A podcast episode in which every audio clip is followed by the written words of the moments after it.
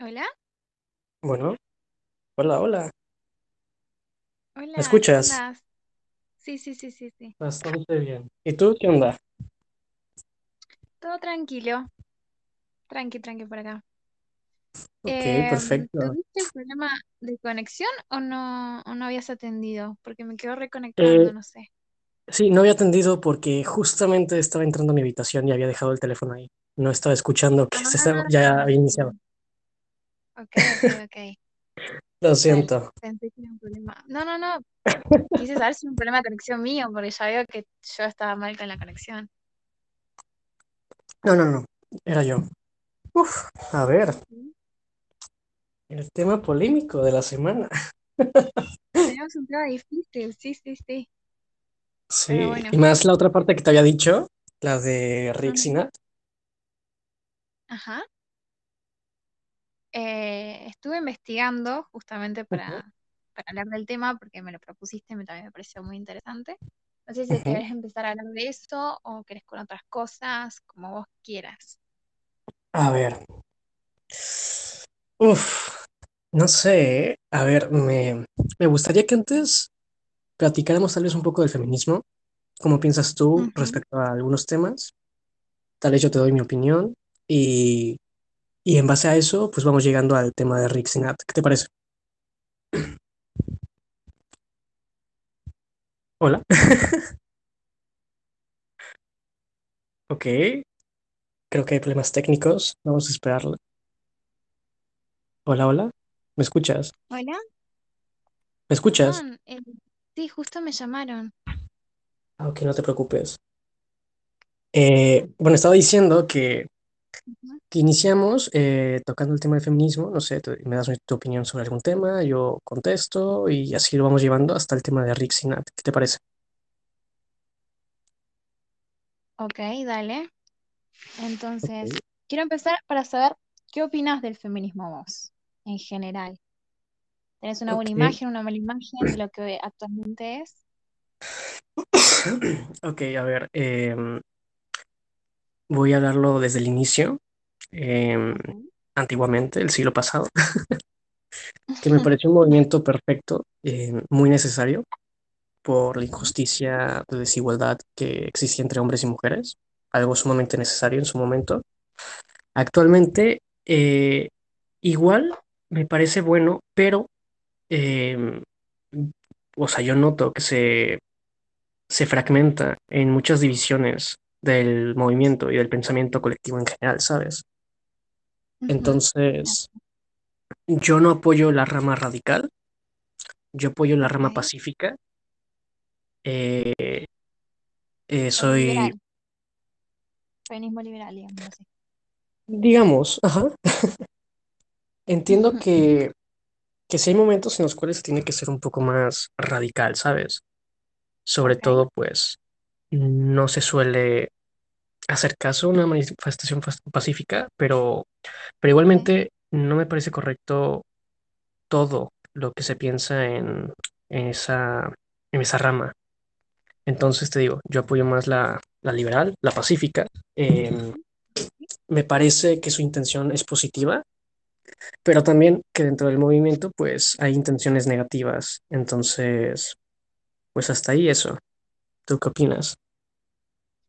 Ok. Yo, como dije en el anterior podcast, eh, que yo realmente tengo ideas mucho más eh, del feminismo radical, pero no comparto en su totalidad, eh, sobre todo con, con la exclusión que se genera en el feminismo radical con las mujeres trans, em, y digamos con la exclusión Mm, también que, que provoca, que tiene como ideología el feminismo radical con el tema de los hombres. Eh, me genera muchísimo conflicto todavía porque siendo mujer, eh, siendo, siento que muchas tendríamos que seguir apoyándonos entre nosotras en vez de, de empezar a generar divisiones en un, en un claro. movimiento que, que tiene que, que ser una hem- hem- hermandad, ¿entendés? Em, pero hay ciertas cosas del feminismo radical que yo no puedo, tipo, que yo sí apoyo, como el tema de la prostitución, que es un tema bastante polémico. No sé si sabrás Uh, que el feminismo, digamos, eh, mal, mal llamado liberal, em, lo que apoya es regular eh, la prostitución como un trabajo. Y lo que piensa el feminismo radical es em, desmantelar todo ese, sistema en el que la mujer llega a tener que usar su cuerpo como herramienta de trabajo, ¿entendés? O sea, buscar que la mujer tenga otros caminos, que tenga educación, que tenga el dinero suficiente para no dedicarse a eso, oportunidad laboral, muchas cosas más. Es como tirar ese sistema a fondo y evitar también porque es un tema polémico porque hoy en día hay muchas mujeres que se dedican a eso. ¿Entendés? Sí, de hecho, yo, eh, yo toqué ese tema hace unos días.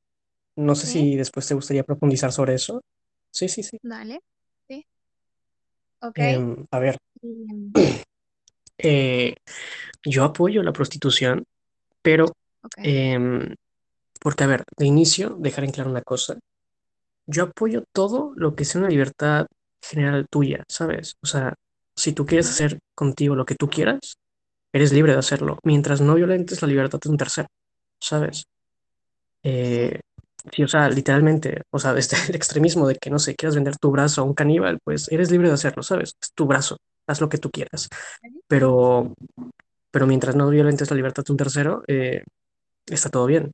En este caso, la prostitución, hablando con mucha gente, em, me decían eso de que, a ver, que el hecho de legalizarla eh, puede, o sea, no beneficia, que empeora, etcétera, etcétera, etcétera.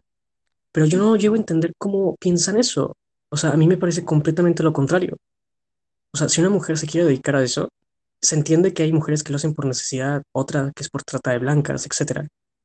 Pero si es una mujer que lo hace por decisión propia, ¿por qué no darle la protección del Estado en que si alguien abusa de ella, la golpea en su trabajo, en este caso, pueda denunciar.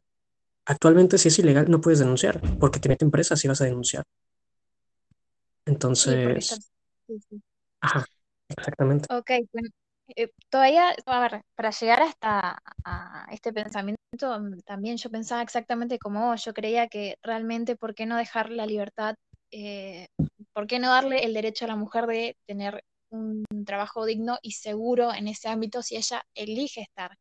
Pasa que al ver muchas entrevistas con prostitutas, eh, perdón, trabajadores sexuales es el término apropiado que se utiliza ahora, eh, con trabajadores sexuales muchas veces dicen que el que se beneficiaría en estos casos sería su proxeneta, porque en realidad eh, que sí, que no. Muchas dicen que no porque en realidad le quitaría las ganancias de su totalidad, otras dicen que, que no porque realmente el proxeneta podría decir que ellas están trabajando por voluntad y después es escuchar las historias de la mayoría de las mujeres que trabajan en, eso por necesidad, porque no tuvieron otra salida, porque se quedaron en un ambiente así. Muchas hijas de, de trabajadores sexuales terminan siendo trabajadoras sexuales porque es lo que vivieron, lo que vieron y piensan que no tienen otra oportunidad. Eh, lo que busca, digamos, el feminismo en general es crear un mundo en el que las niñas tengan cualquier oportunidad, ¿entendés? Que si quieren manejar una empresa o si quieren, qué sé yo, ser maestro, trabajar en un supermercado, tengan la elección, pero no, que no sea algo definitorio, que no sea que por nacer en un sector o por nacer eh, con una mamá que trabajaba de determinada cosa o por no tener la suficiente plata, termines trabajando de algo por necesidad en general, porque, a ver, está bien, hay muchas mujeres que eligen eh, hacerlo por porque quieren, porque lo deciden así. Pero en general, la gran mayoría, y esto es por, por estadísticas y por todo este tema eh, de entrevistas y todo eso, termina siendo por necesidad, porque se criaron en ese ambiente, porque nunca tuvieron, eh, digamos, la economía suficiente para asistir a un colegio, mm, no sé, en general no tienen salud digna tampoco, eh, son maltratadas, muchas se quejan de que en general tener, o sea, mantener eso como un trabajo también es seguir sexualizando el cuerpo de la mujer. O sea, seguir creando la imagen de que el cuerpo de la mujer tiene que ser de propiedad del hombre. O sea, es también algo más a fondo, no solo la necesidad de la mujer, sino como la imagen que, que, da, ¿entendés?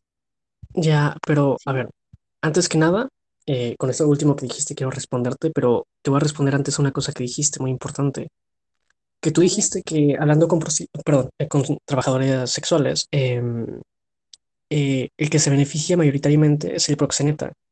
Y sí, lo hace cuando la prostitución es ilegal. En cambio, cuando es legal, ya no hay necesidad de recurrir a un intermediario, en este caso un proxeneta, para que tú puedas laburar de eso, ¿sabes? Entonces, eh, corrígeme si estoy mal, pero hasta donde yo entiendo, si se legaliza, ellas van a tener la libertad de trabajar eh, por su cuenta, sin necesidad de un intermediario, e igualmente podrían después crearse instituciones como, no sé, las trabajadoras domésticas, que en algunos países donde ya se ha regulado el servicio social y que se les pueda pagar un salario mínimo, ya que ese trabajo es informal como tal, eh, Sí, ellas pueden ser contratadas por una empresa que después esa empresa las distribuye. Evidentemente la empresa recibe un porcentaje de sus ganancias, pero eso garantiza su seguridad, tanto por social, o sea, médica, etcétera. Entonces, en este caso, podría existir, si se legaliza, una empresa semejante que las asegure y proteja, no como un proxeneta. Igualmente va a recibir un porcentaje de sus ganancias, como en cualquier trabajo que es intermediario, pero igualmente va a tener la seguridad de laburar de eso, ¿sabes? Ok, sí, serían como trabajadores del Estado en algún punto, o Algo trabajadores de una empresa específica. exactamente. Em, realmente no tengo mucha idea de cómo sería legalmente, o sea, si hay, creo que hay acá en Argentina proyectos de ley para eso exactamente, pero no los he leído, así que no te podría decir exactamente de quién serían trabajadoras, ¿entendés? Pero yendo más a lo que te decía antes, eh, al fin de cuentas hay muchas mujeres que no están ahí por opción y sería muy difícil también controlar si están bajo amenaza, si están ahí porque quieren, si realmente eligieron ese trabajo, si, ¿entendés? Claro, pero si se legaliza, yo pienso que, a ver, evidentemente una eh, propaganda de dar información respecto al tema, de que, te digo, si ahorita es, o sea, ahorita siendo ilegal, si una se escapa de su proxeneta por haber sido, no sé, secuestrada para que trabaje de eso o fue golpeada por un, un cliente, etcétera, no puede ir a la policía a denunciarlo porque la meten a la cárcel a ella. En cambio, si es legal, eh, se podría escapar si, si fue secuestrada o si fue abusada o golpeada, etcétera. Se podría escapar y ir a la policía y, y pues al menos tener ahí cierta protección, ¿sabes? O sea, no me refiero a que legalizándolo se va a erradicar completamente el lado negativo, que es la trata de blancas y todo eso. No, para nada. Pero sí va a ayudar bastante a que eso se disminuya, ¿sabes? En en realidad, o sea, los prostíbulos y todos los clubes serían algo más, eh, sería legal. En realidad, el dueño del, del, del establecimiento igual seguiría siendo un proxeneta, hablando en un punto. Bueno, pero eso técnicamente ya es legal. O sea, un prostíbulo sería legal, pero eso no, no quiere dice, decir que las tenga en condiciones adecuadas. ¿Cuántos trabajos están regulados y igual los tienen en negro, por, en- por ejemplo? No les pagan adecuadamente o los tienen laborando de una manera, eh, claro, pero inadecuada, para legalizarlo se amplía el poder ir donde tú quieras a trabajar, ¿sabes? O sea, ejemplo, un prostíbulo, bueno, si no estás en este, estás en otro, que técnicamente es lo mismo, pero legalizándose puedes ser tú tanto independiente, o sea, no depender de alguien, un proxeneta en este caso, como trabajar en, en el lugar que te ofrezca, ofrezca las mejores, eh, ¿cómo decirlo? Las mejores oportunidades, ¿sabes? Entonces, yo, yo lo veo más por el beneficio que se genera, porque haciéndolo ilegal no hay ningún beneficio. Legalizándolo, o sea, como con lo del aborto. Si lo legalizas, hay un beneficio. Si no lo legalizas, sigue estando todo mal, ¿sabes?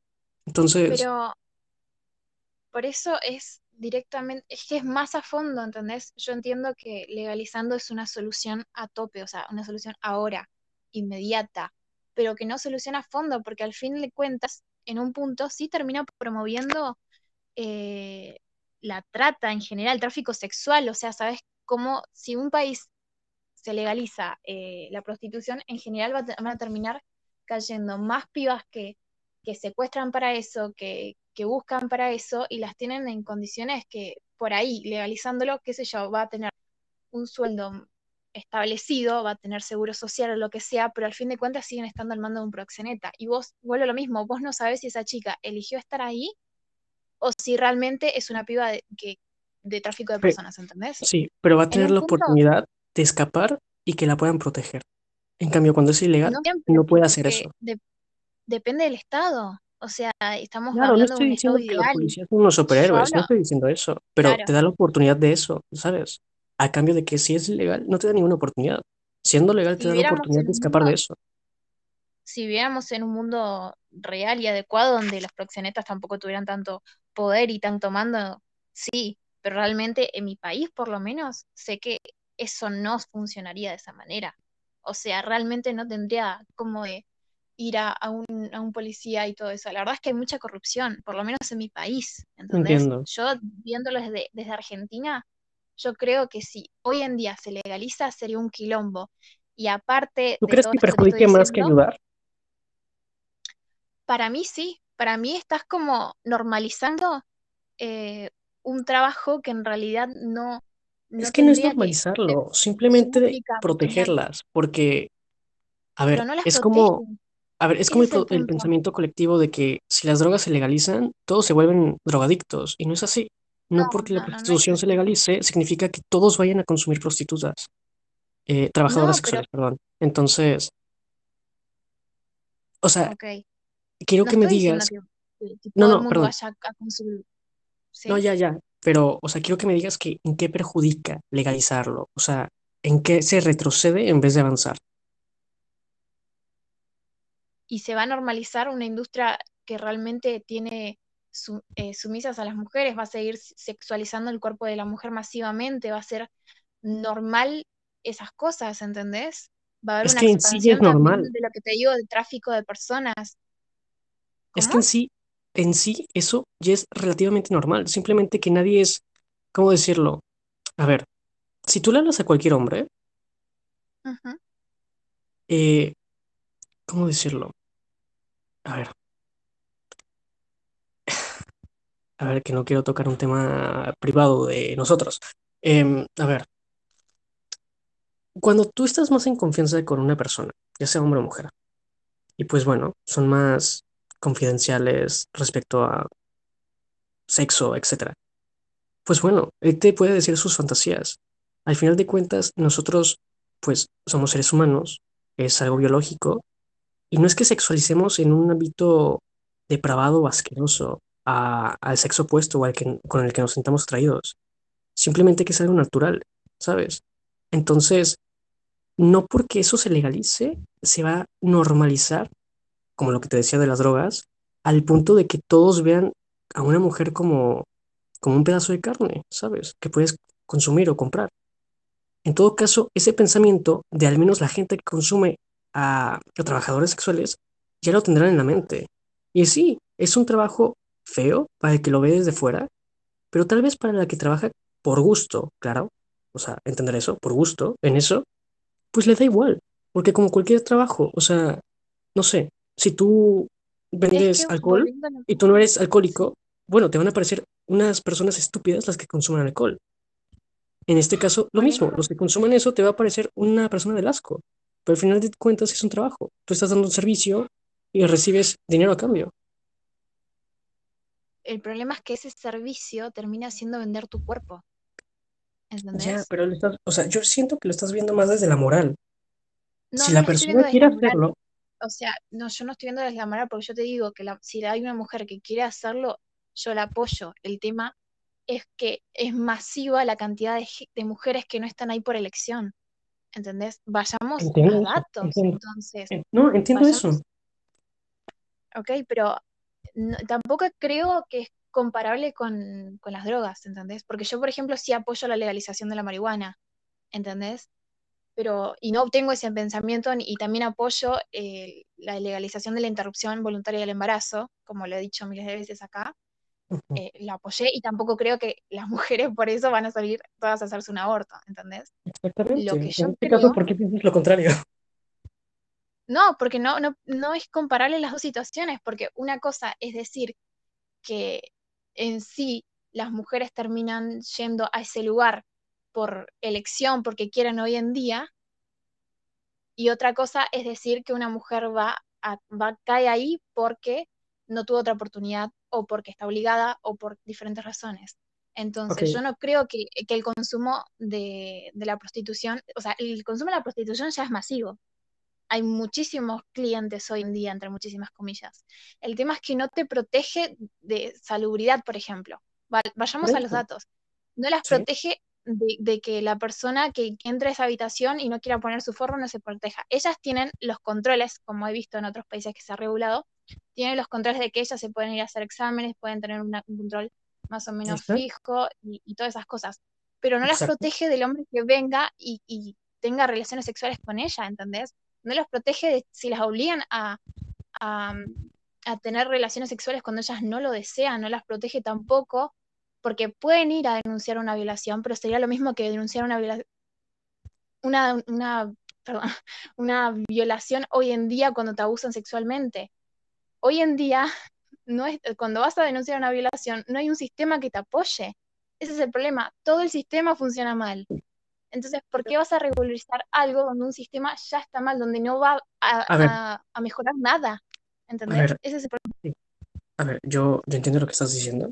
Más que nada, entiendo que denunciar una violación es complicado, sobre todo si ha pasado tiempo desde que lo haces, o sea, no el momento, ¿ok? Yo entiendo eso. Pero todo esto, como con lo de las drogas, el aborto, etcétera, o sea, todo esto que se, o sea, que se intenta legalizar, evidentemente no va a ser que legalizándolo todo se va a resolver y todo va a ser perfecto. No es una utopía. Evidentemente van a seguir problemas, evidentemente hasta se pueden crear nuevos problemas, sí, pero es ver el beneficio general que va a traer. O sea, legalizarlo va a traer más beneficio que empeorarlo o que mantenerlo ilegal. Y es ahí donde se tiene que tomar la, la decisión. Ejemplo, yo personalmente, a ver, no, a ver, mira, si lo quieres comparar con eso, no lo compares con el aborto, compáralo con las drogas. Si se legalizan las drogas, bueno, con ese argumento podríamos decir que sí, entonces vas a incitar a que una persona que ya es drogadicta siga siendo drogadicta. Y vas a decir, bueno, es su decisión. No, es drogadicta, tiene un problema mental en el cual necesites conseguir consumiendo eso, ¿sabes? Sí, van a seguir casos muy malos. Y también, no porque se legalicen las drogas significa que se va a destruir lo- el mercado de los cárteles. Para nada. En todo caso, ellos meten un intermediario que, que los haga partícipe de todos sus plantíos de droga y ellos ya entran en el mercado legal. Pero siguen ocasionando problemas, tanto con prostitución, drogas, armas, asesinatos, etcétera. ¿Sabes? O sea, si se piensa en el, en el fondo de cada asunto, siempre va a, va a haber cosas malas. Es mejor pensar en el beneficio que va a traer, aunque sigan ocurriendo las ¿cuál es cosas malas. ¿Cuál es el beneficio según vos? Después de todo lo que te dije, ¿cuál es el beneficio? Porque si vamos a los números, también aumenta la trata de personas. O sea, no es Mm, como mm. que sea como ¿Dónde la droga, números? que si, que si baja, ¿cómo? ¿Dónde viste esos números donde aumenta la trata de personas? En Holanda, cuando se, eh, se está tratando de legalizar, que no bajó el número de trata de personas tampoco. No es como lo que estamos hablando de, de, por ejemplo, la droga, que se ha demostrado que si se legaliza, baja el tráfico de, de droga en general. Pero igual yo estoy hablando de la marihuana, no estoy, a- no estoy hablando de todas las drogas en general. Eh, Claro. volviendo a lo que yo dije. O sea, yo hasta donde yo vi, ejemplo en Las Vegas, en Estados Unidos, que es legal, la prostitución, ha bajado la trata de personas. Es muy complicado encontrar una prostituta que, que esté obligada a hacerlo. No digo que no existan, evidentemente, sobre todo en los barrios pobres, pero muy difícil encuentras ahí. En cambio, todos los estados alrededor donde es ilegal, evidentemente sigue la trata de personas, sobre todo en, en estados como Atlanta, etcétera. Entonces, Igual como a ver, ¿cómo? mi idea hoy en día, hoy en día mi idea no es, eh, o sea, no es, no es tener una idea fija sobre el tema. Siempre estoy, con el feminismo nunca tengo una idea fija, hablando en serio. Entonces, eh, como te digo, yo llegué a este pensamiento después de, de analizar mucho el tema de, de pensar en, en el, el simple sentido de que vos estás comprando literalmente a una mujer en algún punto. Bueno, rentar en todo caso, digamos que sería lo más cercano, pero, Bueno, pe- pero, pero, eh, lo que, eso lo hace menos. perdón, perdón, a ver, eh, a lo que voy es de que, ¿Sí? ¿sí? No, no, no, Dime, no. dime, Te dime. iba a hacer un chiste, pero no, no, no, no, fuera de lugar. Sigamos. Quiero oírlo, dime. No, te iba a decir, ¿soy un Airbnb o qué? No, a ver, a ver, tampoco es pensar de que simplemente por legalizarlo un hombre va a ver a toda mujer como con un precio, ¿sabes? En todo caso ya se ve a toda la No gente en general con un precio, no hablo de pero no es todo, pero implica un cambio de ideología. Todo, toda legalización en general de, de algo que estuvo prohibido cambia un- lleva consigo un cambio de ideología tremendo.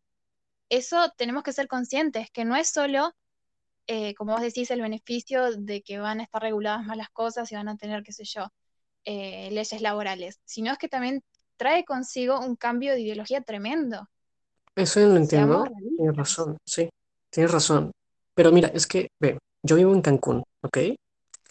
Sí. Cancún, eh, aquí no es legal la prostitución, pero casi es como si lo fuera, ¿ok? Entonces, no digo que no haya trata de blancas, de hecho aquí debe haber bastante. Simplemente que pensando en eso, en que cómo va a ver la sociedad cuando esto sea legal o cómo va a actuar, pues mi ciudad podría ser un, un caso, como verlo de ejemplo. No es que sea legal, pero te digo, de que se ve como tal, de que literalmente si buscas en Google eh, prostitutas en Cancún, te salen fotografías y los números telefónicos de todas ellas. O sea, no hay nada censurado, no hay nada ilegal. O sea, hasta policías te dicen dónde puedes conseguir prostitutas, los taxistas, o sea, todo, te digo, la sociedad está súper normalizado eso. Entonces, al menos, digamos, en mi ciudad, si se legalizara, no habría ningún cambio social más que la gente que se oponga a eso y todo eso. Fuera de eso, no habría ningún cambio social. Todo seguiría siendo igual. Entonces, a lo que voy es de que, al menos legalizándolo, pueden surgir muchas cosas positivas. Tanto organizaciones que se dediquen a, a contratar, por así decirlo, eh, trabajadoras sexuales y preguntarles si están en contra de su voluntad trabajando de eso y ayudarlas, que estoy seguro que si se legaliza va a existir. Si no es que ya hay de ese tipo de organizaciones, desconozco la verdad, pero no me sorprendería que existan, como misma gente que se preocupe por ellas, ¿sabes? O sea, ok. entonces, aparte de que va a tener la protección del Estado y de la policía, no digo que, wow, son justicieros y que las vayan a ayudar en todos sus problemas, para nada, pero al menos van a tener esa seguridad de que como con el aborto, de que cuando ya es legal y, y vas al hospital porque te prac- practicaste un aborto, etcétera, eh, si es ilegal, te meten presa. Si no es ilegal, pues no pasa nada, te atienden súper bien. En este caso lo mismo. Si alguien abusó de ti, te golpeó, te está obligando y vas con la policía, puedes recibir ese apoyo de la justicia, ¿sabes? En cambio, si sigue siendo ilegal, pues hey, las que trabajen por su gusto e incluso las que estén en tratas no van a tener ningún beneficio y van a seguir en esas condiciones horrendas, ¿sabes? Eso sí. Es que como te digo, yo tengo un debate conmigo misma con este tema. O sea, realmente a mí es, es que en serio, me cuesta muchísimo este tema todavía. Eh, y eso que he discutido con muchas personas sobre la prostitución mal, o sea, y es que siempre lleva a lo mismo, en que yo siempre me termino debatiendo entre las mujeres que eligen estar ahí y las mujeres que no, que llegan a esa condición, a esa, a ese momento, a esa condición por, por eh, problemas económicos, eh, su estatus social, porque vivió en esos lugares, porque Ah, aprendió de su familia en general, ¿entendés? Y sí, me genera, me toca muchísimo, porque realmente eh, como mujer, yo pienso un día en un mundo donde la piba que nazca tenga la elección de hacer lo que se le cante sin miedo a nada, pero no vivimos en un mundo así, entonces eh, y me da miedo por las pibas que realmente no están ahí por elección y no están a- a, eh, realmente acostumbradas a este mundo y terminan ahí por problemas económicos, etc. Y, y me genera ya, mucho pero conflicto. O sea, yo no estoy cerrada a la idea realmente de, de la, de la legalización. A veces sí digo, tendría que ser y a veces digo que no. Como te sí, digo, pero eh, una me cosa, una cosa, eh, ¿Sí? a ver, tú estás diciendo que hay gente que está ahí más por necesidad y todo eso, y yo comprendo, es verdad, Sí. completamente. Sobre todo, eh, yo he conocido varias trabajadoras sexuales, eh, porque un, un amigo vivía en una zona residencial donde habían varias de ellas que les, vi- les iba muy bien económicamente, era una zona un poco cara. Entonces, hablando con Ok. ella, em, una de ellas era cubana. Me decía, yo en mi, yo en mi país, en Cuba, yo trabajaba de esto y me iba súper mal. Apenas si comía. Y aquí me puedo dar una buena vida. Entonces sí entiendo lo que dices, que están acostumbradas a eso y, sí, y digamos que se estancas, se estancan y no prosperan. Pero también comprender que no porque sea legal o ilegal, eso va a cambiar. En todo caso, eso va a continuar. En pero todo caso, si, quiere- si quieres erradicar eso, no se parte de la legalización o, o volverlo ilegal. En todo caso, de eso se parte desde programas que ayudan a estas personas. Y legalizándolo, eh, tanto como la ayuda social, es decir, ir al médico y todo ello, podrían existir pro- programas que se puedan proponer para ayudarla psicológicamente con esos problemas tanto que han de tener desde la infancia, tanto por abuso, etcétera, como muchas otras cosas. Entonces, por eso yo parto que es más un beneficio que lo contrario, ¿sabes? Ok. Eh, igual hay que hacer una gran diferencia entre la prostitución VIP, lo mal llamado así, y la prostitución, eh, digamos, lo, lo más que vas a encontrar en la calle. ¿Entendés? Ya, Ahí está la, están las prostitutas, que, perdón, trabajadoras sexuales, me cuesta todavía mucho cambiar el nombre. Las trabajadoras es, sexuales em, que ganan mucha plata porque también mantienen relaciones sexuales con gente que tiene guita, como comúnmente se dice acá, eh, con políticos, con famosos, con muchas personas reconocidas del medio, y después están las pibas que, que realmente están en Lo la calle Sí, sí, y lo hacen por comer, y que claro. si no se acuestan con alguien, duermen en la calle. Esa es la situación que yo veo. Y eso es lo que a mí me genera conflicto. claro, el realmente estar del lado de la piba que quiere elegir y también estar del lado de la piba que realmente no está, no está ahí porque quiere y porque llegó ahí por malas condiciones en su vida y no claro. tuvo la elección del trabajo. A ver, te digo una cosa, eh, entiendo lo que me dices, sobre todo una cosa, aclararla enormemente. No porque esto se legalice significa que la prostitución infantil también se va a legalizar, o sea, para nada.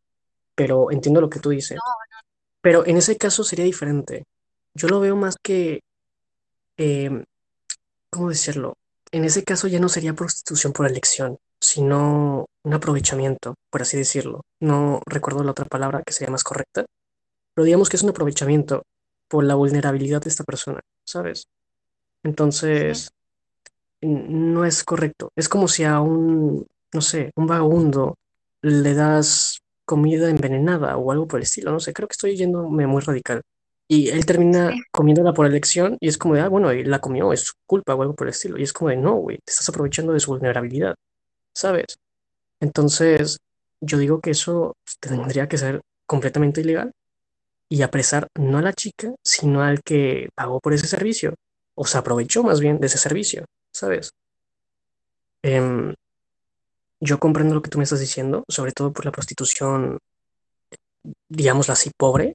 Em, ujú, comprendo completamente que ahí es más abusiva y yo estoy de acuerdo tanto con esa como la de trata de personas que se siga condenando y se siga persiguiendo y así va a ser si se legaliza.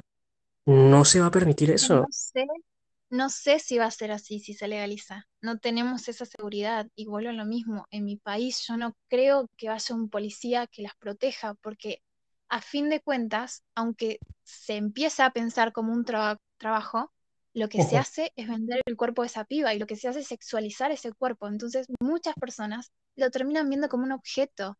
Y te vuelvo a decir, con un cambio tan grande como es eso, cambia la ideología de las personas de la- del, del lugar donde se viva. No digo que en todos los países sea igual, pero yo voy eh, siempre a mi país, ¿entendés? claro, claro. cómo veo que avanzan las cosas socialmente acá, eh, y con lo mucho que cuesta, ¿entendés? Entonces, hoy en día, a una trabajadora sexual se la trata como una cosa, y se deshumaniza totalmente a esa mujer. Ese es el tema.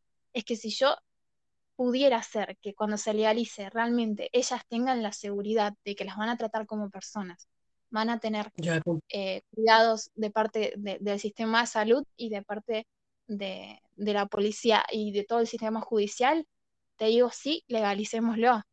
Pero el tema es que ok, yo ya no entendí a lo que te refieres, ya entendí. Em, comprendo lo que tú dices y es verdad. Eh, el cambio social, ya entendí lo que estás diciendo, el cambio social que se va, que, que va a tomar el comprender que una prostituta ya no la tienes que encarcelar, que ya le tienes que tomar en cuenta, que tienes que respetarla, etcétera, etcétera, etcétera. Va a tomar su tiempo, claro que sí. Como en su momento también la lucha homosexual tomó su tiempo, se logró. Eh, actualmente, al menos en Argentina, eh, lo del aborto también va a tomar su tiempo para que no sea, eh, no se juzgue tanto a alguien que tome esa decisión, porque va a seguir sucediendo muchos años hasta que se normalice ese pensamiento. Y con esto va a ser lo mismo, pero al final de cuentas, sí es verdad que probablemente pasen cosas negativas al inicio, por lo que te estás diciendo, pero al final de cuentas, lo positivo que ya te mencioné va a terminar llegando. Y Entonces, con el, con el tema del porno, ¿qué pensás vos del de porno? hecho, eso te iba a también es preguntar. un tema Eso te iba a que preguntar. toca el feminismo radical también. Mm, La Em, verdad es que es la misma posición que tengo con el tema de la prostitución. Me cuesta todavía porque en su gran mayoría la industria del porno, bueno, lo que claramente lo que termina haciendo es mostrar una idea falsa del sexo también, ¿no? Eh, y ya, ya también la industria del porno está tan desvirtualizada en el sistema, en el tema de que hay tantas categorías que son tan nefastas, porque hay categorías nefastas, chicos, realmente, Claro, de categorías sí, sí. pedófilas hasta, no sé, cualquiera, o sea, de violación hay, chicos, o sea, es, sí, es un tema realmente que, que educa en un punto a los pibes que se están metiendo en eso, ¿entendés? Que se están metiendo a, en sus primeras veces también. Hay muchos pibes que empiezan a ver porno antes que de tener relaciones sexuales y es lo más normal del mundo hoy en día. Sí. Eh, y también choca muchísimo con el tema de que, que cambia, eh, que sea tan fácil generar contenido así hoy en día, o sea, que se viralice tan fácil, que, que llegue a tantas personas, ¿entendés? Que se pueda ganar tan fácil con ese tema. Eh, perdón, me, me distraje, perdón. No, no, no pasa nada. Eh, perdón. Entonces, yendo al punto de inicio de todo esto, es que a mí lo que me genera conflicto es que ese sea el ejemplo de, de los pibes que van a tener relaciones sexuales y que muchas, pero muchas, muchas actrices porno eh, realmente hayan contado tantas veces que han sido violentadas, han sido abusadas sexualmente, han sido denigradas en esos trabajos y que también la mayoría de las mujeres que llegan a eso lo recurren porque tienen, no tienen eh, el sustento económico que necesitarían para dedicarse a otra cosa, para lo que sea, para lo que deseaban realmente. Hay mujeres que sí, el tema del OnlyFans rosa, lo de el porno no porno, por ejemplo. Mm. Eh, sí, Mira, ¿te ¿vos qué parecería pensás? iniciar con el OnlyFans y después ir al porno? Ya que me parece como que más leve a más grande. Dale, dale, dale, dale. De inicio, ¿tú decime qué piensas? Em, yo qué pienso de los OnlyFans. Sí, sí. La verdad es que me haría un OnlyFans de pies. No, mentira. No, mentira, Me mentira, suscribo. mentira. Em, no, hablando en serio, hoy en día se normalizó tanto el tema de los OnlyFans que, no sé, que siento que la, que la piba que, que se está, que está vendiendo sus, sus nudes, digámoslo así, sus videos sexuales en internet, creo que es consciente de a lo que se está sometiendo, pero porque lo está haciendo puramente por elección. Eh, pero también exi- existe la gente que se mete de pequeño, pero continúa. mundo por falta. ¿qué? No, no, continúa. O sea, difiero poquitito, pero continúa. Eh, realmente siento en un punto que si lo hacen por elección, yo no me puedo meter ahí. Pero si lo hacen realmente por necesidad, ese es mi problema. Siempre va por ese lado. Si lo haces por necesidad, si es lo que te queda, ese es el problema. Es que Porque al final de cuentas, mundo, ¿de dónde parte ¿cómo? la necesidad y la no necesidad? Suponiendo que tú no tengas trabajo y ese sea tu sustento para vivir, pues técnicamente se podría calificar como necesidad, porque si no, si no cobras de ahí, no vives, ¿sabes? Y mucha gente, sobre todo ¿en la que le va bastante bien en eso, pues trabaja ahí por necesidad. como ¿En qué podrías decir lo? Porque mismo en cualquier otro tipo de trabajo.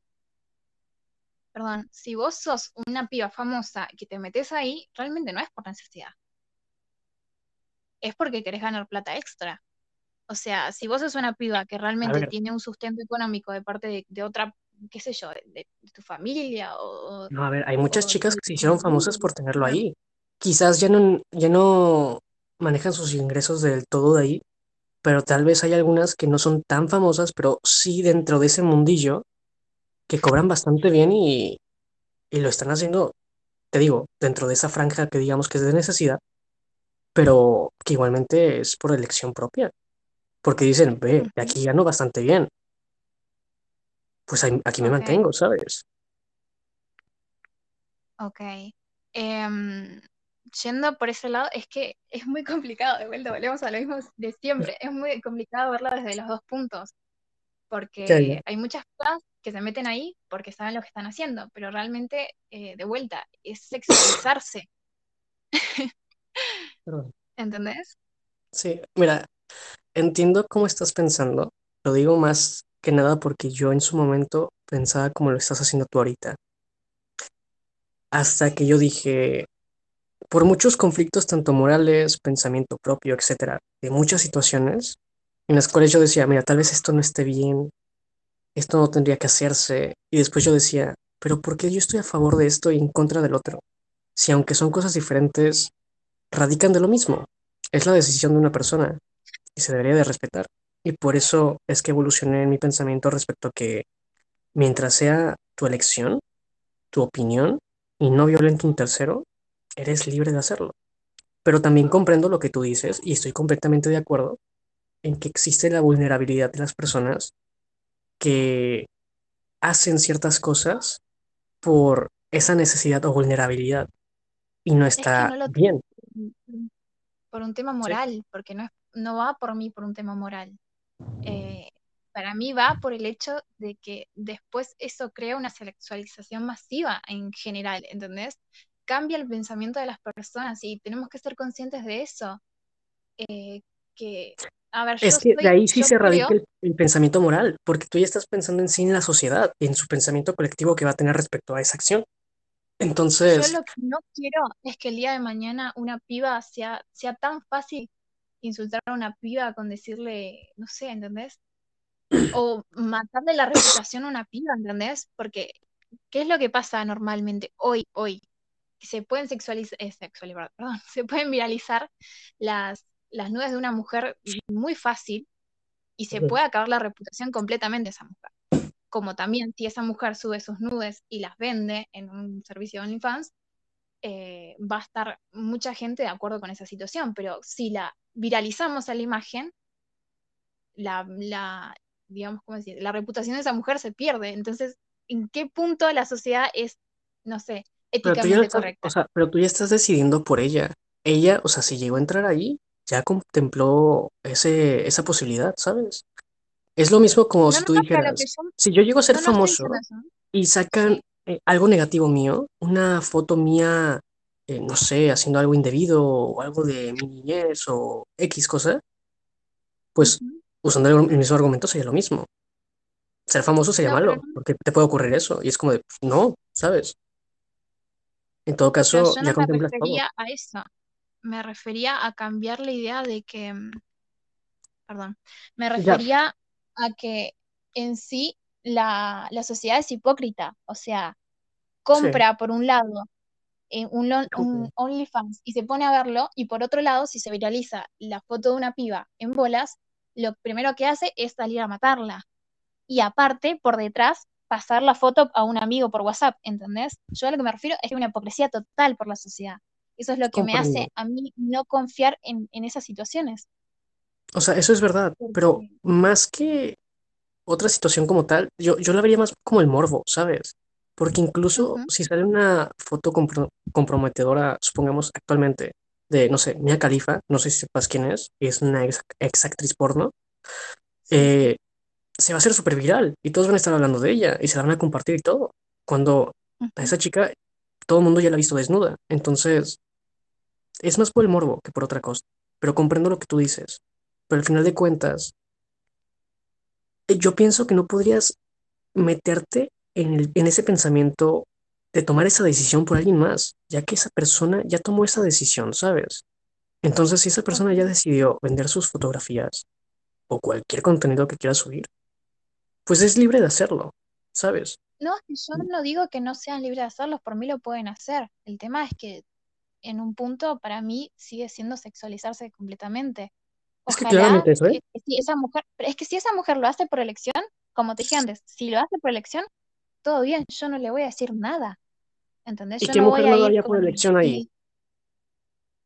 ¿Cómo? No, en el tema de OnlyFans, eh, después con Sí, el tema de la o sea, ahí, es otra cosa. ajá, o sea, no, no, no, en OnlyFans, eh, ¿qué mujer no lo haría por elección estando ahí?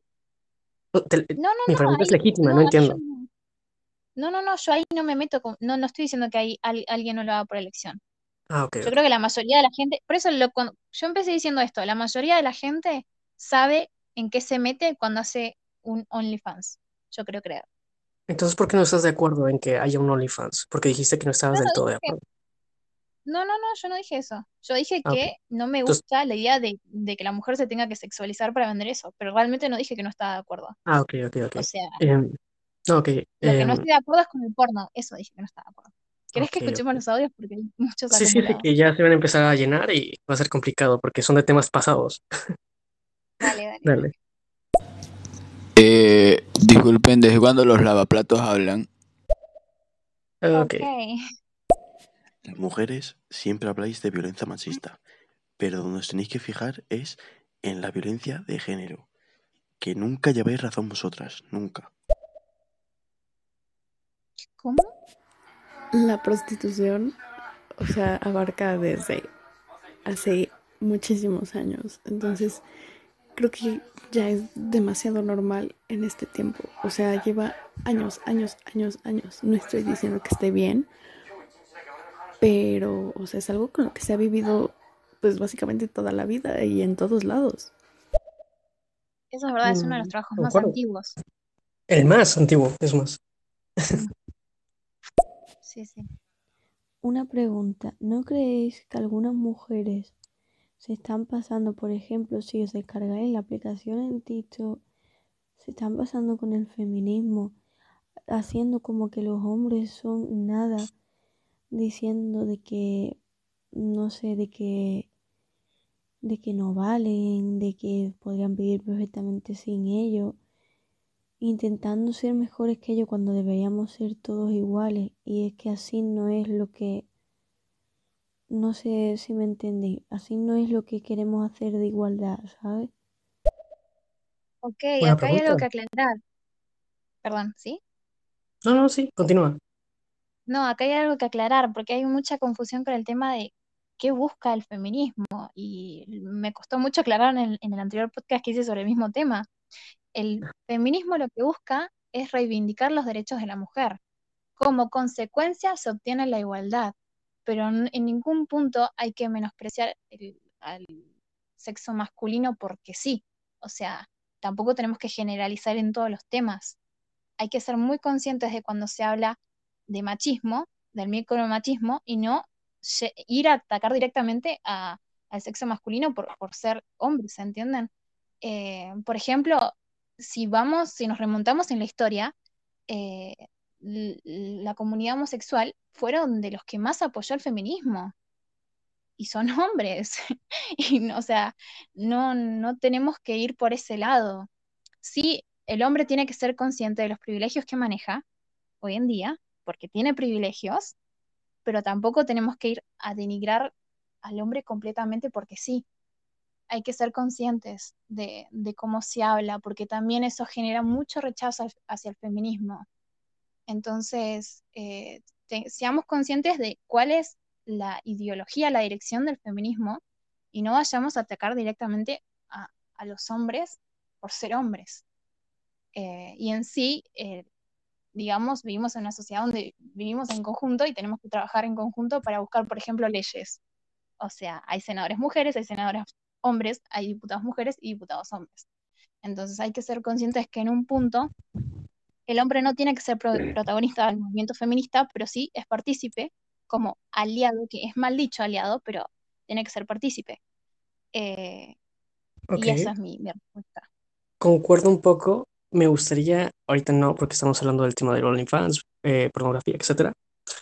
Pero más adelante tal vez hablar de los privilegios masculinos y todo Ok, eso. ¿Te parece? dale, dale, me parece bien. Ok, continuemos con los audios. Es que, bueno, referente a lo de la prostitución en Nevada, el detalle ahí es que no en todo, o sea, no es como que en todo Nevada se permite prostituirse, es hacerlo en ciertos condados y Claro, claro. dejan prostíbulos, pero que sean precisamente legales, o sea, tienen que tener sus papeles. Entonces, como no son tantos, precisamente por eso baja el número de...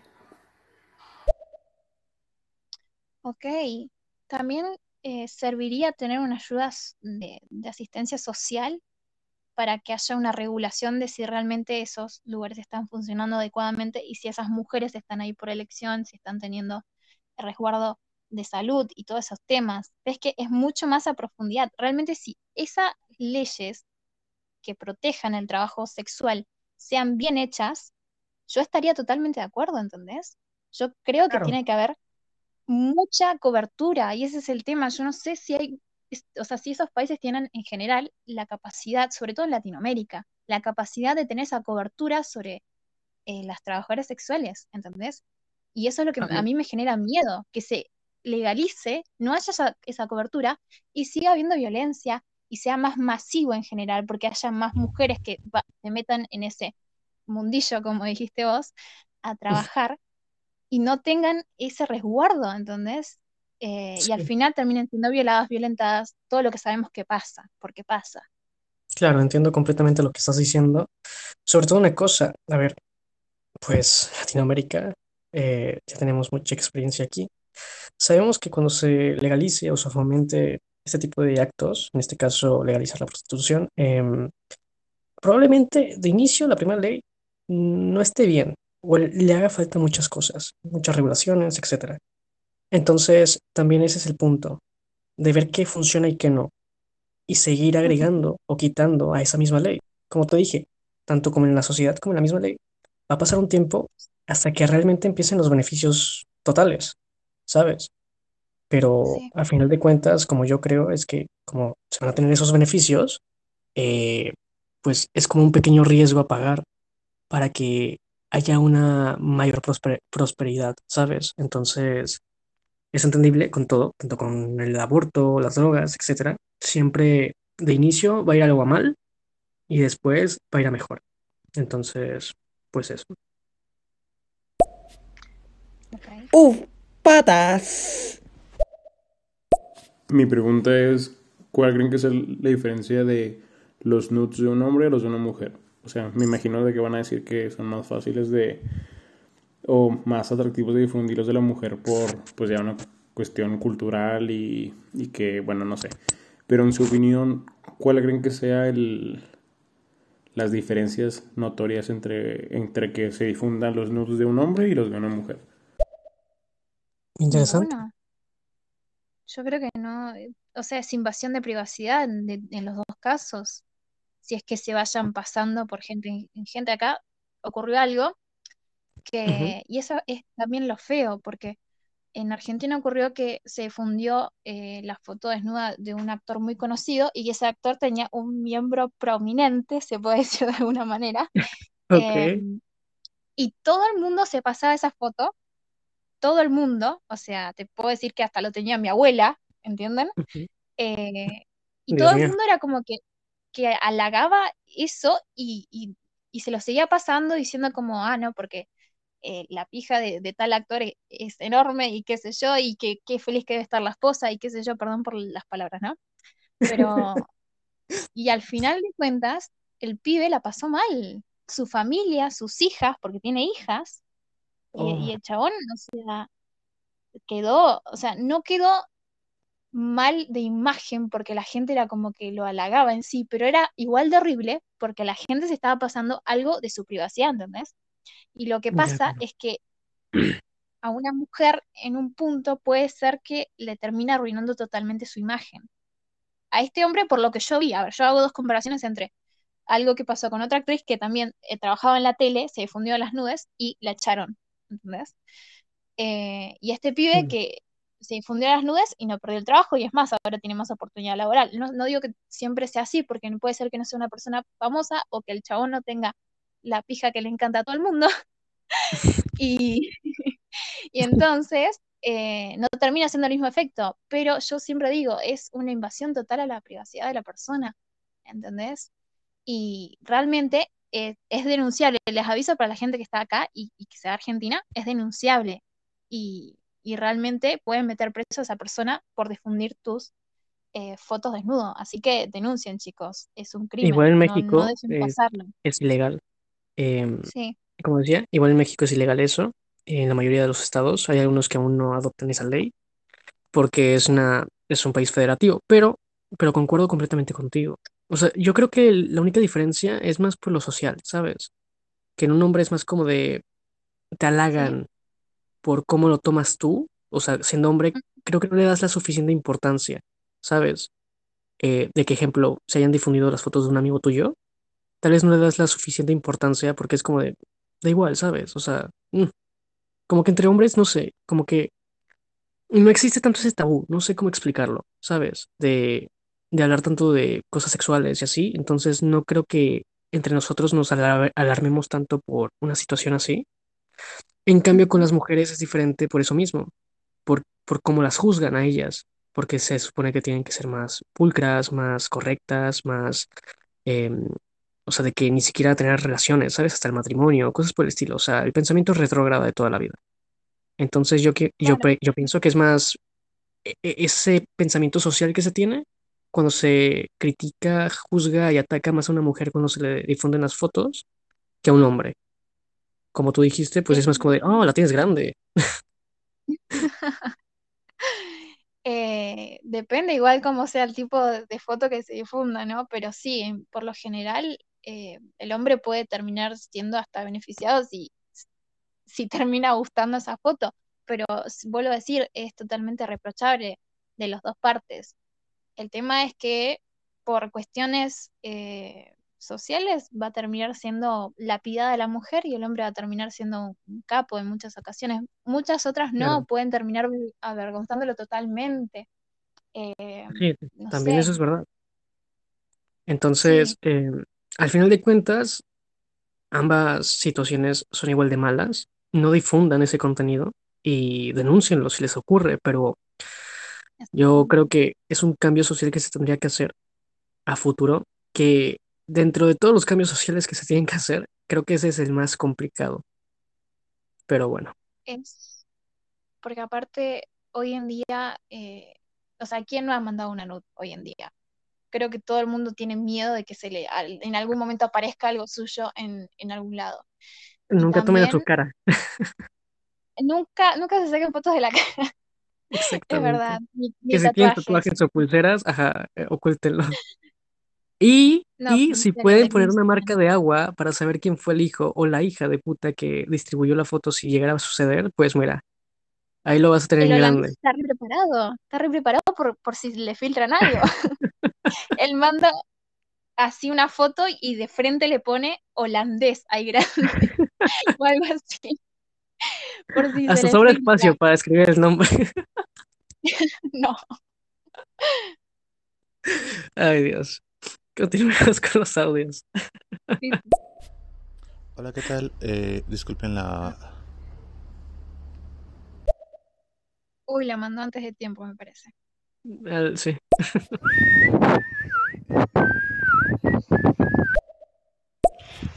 Yo pensaba que el feminismo era importante. Yo pensaba que el feminismo era importante. Pero cuando me di cuenta que los lavavajillas estaban haciendo revueltas, ya no se me hizo importante. Ok.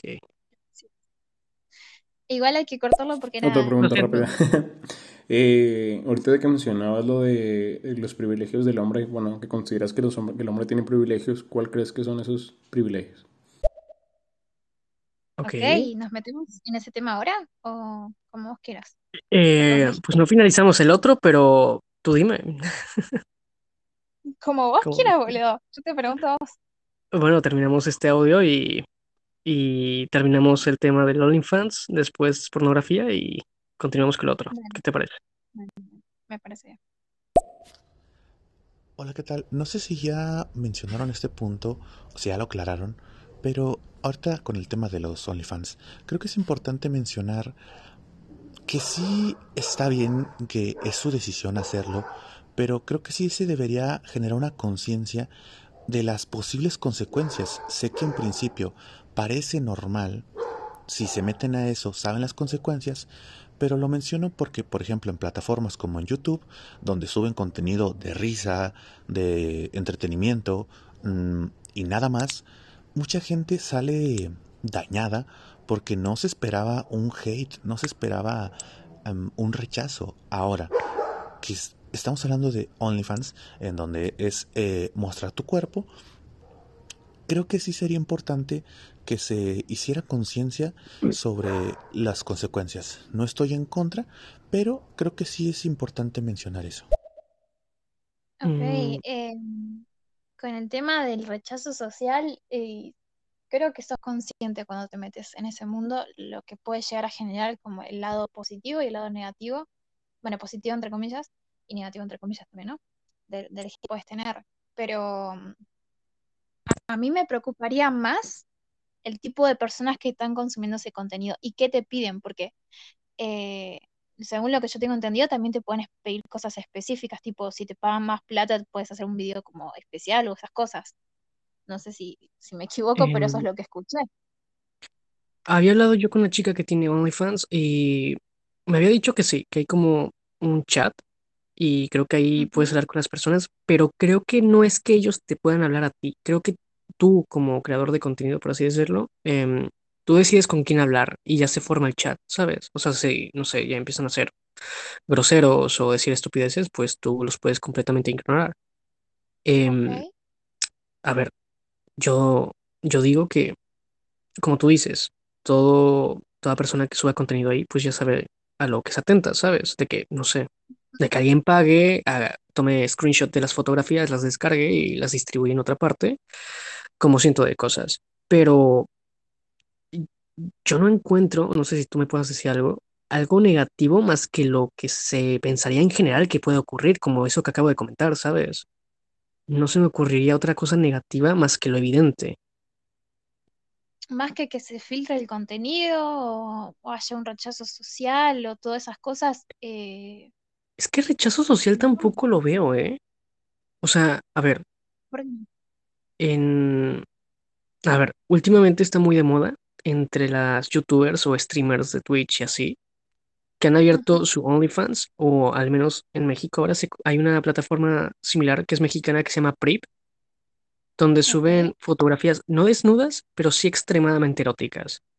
O sea, de que en la franja del desnudismo. Entonces, eh, pues ellas son influencers, por así decirlo, son conocidas y no han tenido ningún rechazo. Obviamente no faltan los comentarios estúpidos de, ya sabes, ¿no? Típico imbécil que te hace un comentario eh, antisonante respecto a eso. Pero fuera de eso, o sea, aunque no subas el contenido, siempre van a haber estúpidos y haters. Pero fuera de eso, no hay un rechazo como tal. En todo caso, hasta tienen más em, seguidores por lo mismo. Entonces, yo no le veo un rechazo. No sé si tú sí tengas alguna experiencia o algo semejante. experiencia, ¿no? Porque no tengo un OnlyFans, A ver, no, no, no, o sea, de que pero conozcas a alguien que... quiero, quiero aclarar eso, no lo tengo. Em, Pero el de las pero patas próximamente. el, el de los pies, exactamente. Yo creo que si hago uno, puedo ganar mucha plata. O sea, de pies, Tienes bonitos no otra pies. Calzo mucho, pero tengo lindos pies. Bueno, yendo a- al punto, em, yo creo que después, sabes, el público que vas a tener en, por ejemplo, otras plataformas. Si sos una persona conocida que se mete a eso o que se hace conocida por eso, después sabes el tipo de público que vas a tener y por qué te miran, ¿entendés? En algún punto puede haber gente que te conozca por otras cosas y que le guste tu contenido, pero después ya sabes que, que mucha parte nace de ahí, de esa gente que quiere sí, verte en pelotas. claro, claro. Entonces, no sé, la consecuencia en general es que te van a terminar sexualizando, hagas lo que hagas después, porque sabemos cómo es ese tipo de público. Vas a tener un Instagram y vas a tener todos los comentarios así. Pero Sí, ¿hasta pero qué punto esa persona sea, permite eso? la Claro, gente sabe eso, ¿sabes? Y, y nada más por aumentar claro. su número de seguidores, pues lo hace más que nada. E- eso es verdad, ¿eh? O sea, hay gente que vive de eso, le gusta hacer eso y es consciente de lo que va a recibir y cómo Sí, la van a tomar después. Ejemplo, Después, yo, y yo no, tenía una no exnovia, tienen que, ¿sí? ¿sí? No, no, contame, Y yo contame, tenía una yo no exnovia que, que se, nada más mantenía su Tinder para aumentar sus seguidores en Instagram. Entonces, ¿y a vos no te pues? ¿cómo? ¿No te molestaba? ¿En serio? Un tanto, pero soy muy liberal de mente. O sea, si era como de... Eh, Era más como un... ¿Por qué? O sea, vas a tener gente que te va a estar comentando estupideces, pero bueno, cada quien, ¿sabes? Mira, a mí me da igual. Pero igualmente, se entiende, o sea, lo que iba es de eso. O sea, ejemplo, no sé, por dar un ejemplo absurdo mío, eh, yo por haber hecho un podcast con un chico que es musulmán, empecé a tener muchos seguidores musulmanes. Entonces, ejemplo, cuando yo no hablo de, de religión, sobre el Islam o así, em, no me ve tanta gente, pero si hablo sobre religión, me ve bastante gente. Entonces, ahí se ve enfocado los seguidores que tengo hacia qué tipo de temas. Y en este caso lo mismo. Como estábamos diciendo, si subes ese tipo de contenido, pues ya sabes que tus seguidores nada más van a estar ahí por el contenido erótico que vayas a subir o a mostrar. Si no lo haces, pues ya no vas a tener esa, esa gente. Entonces, por eso este tipo de chicas generalmente, em, pues hacen eso para aumentar nada más sus números, ¿sabes? O sea, ya Pero son ¿hasta qué punto conscientes es de ello. comparable?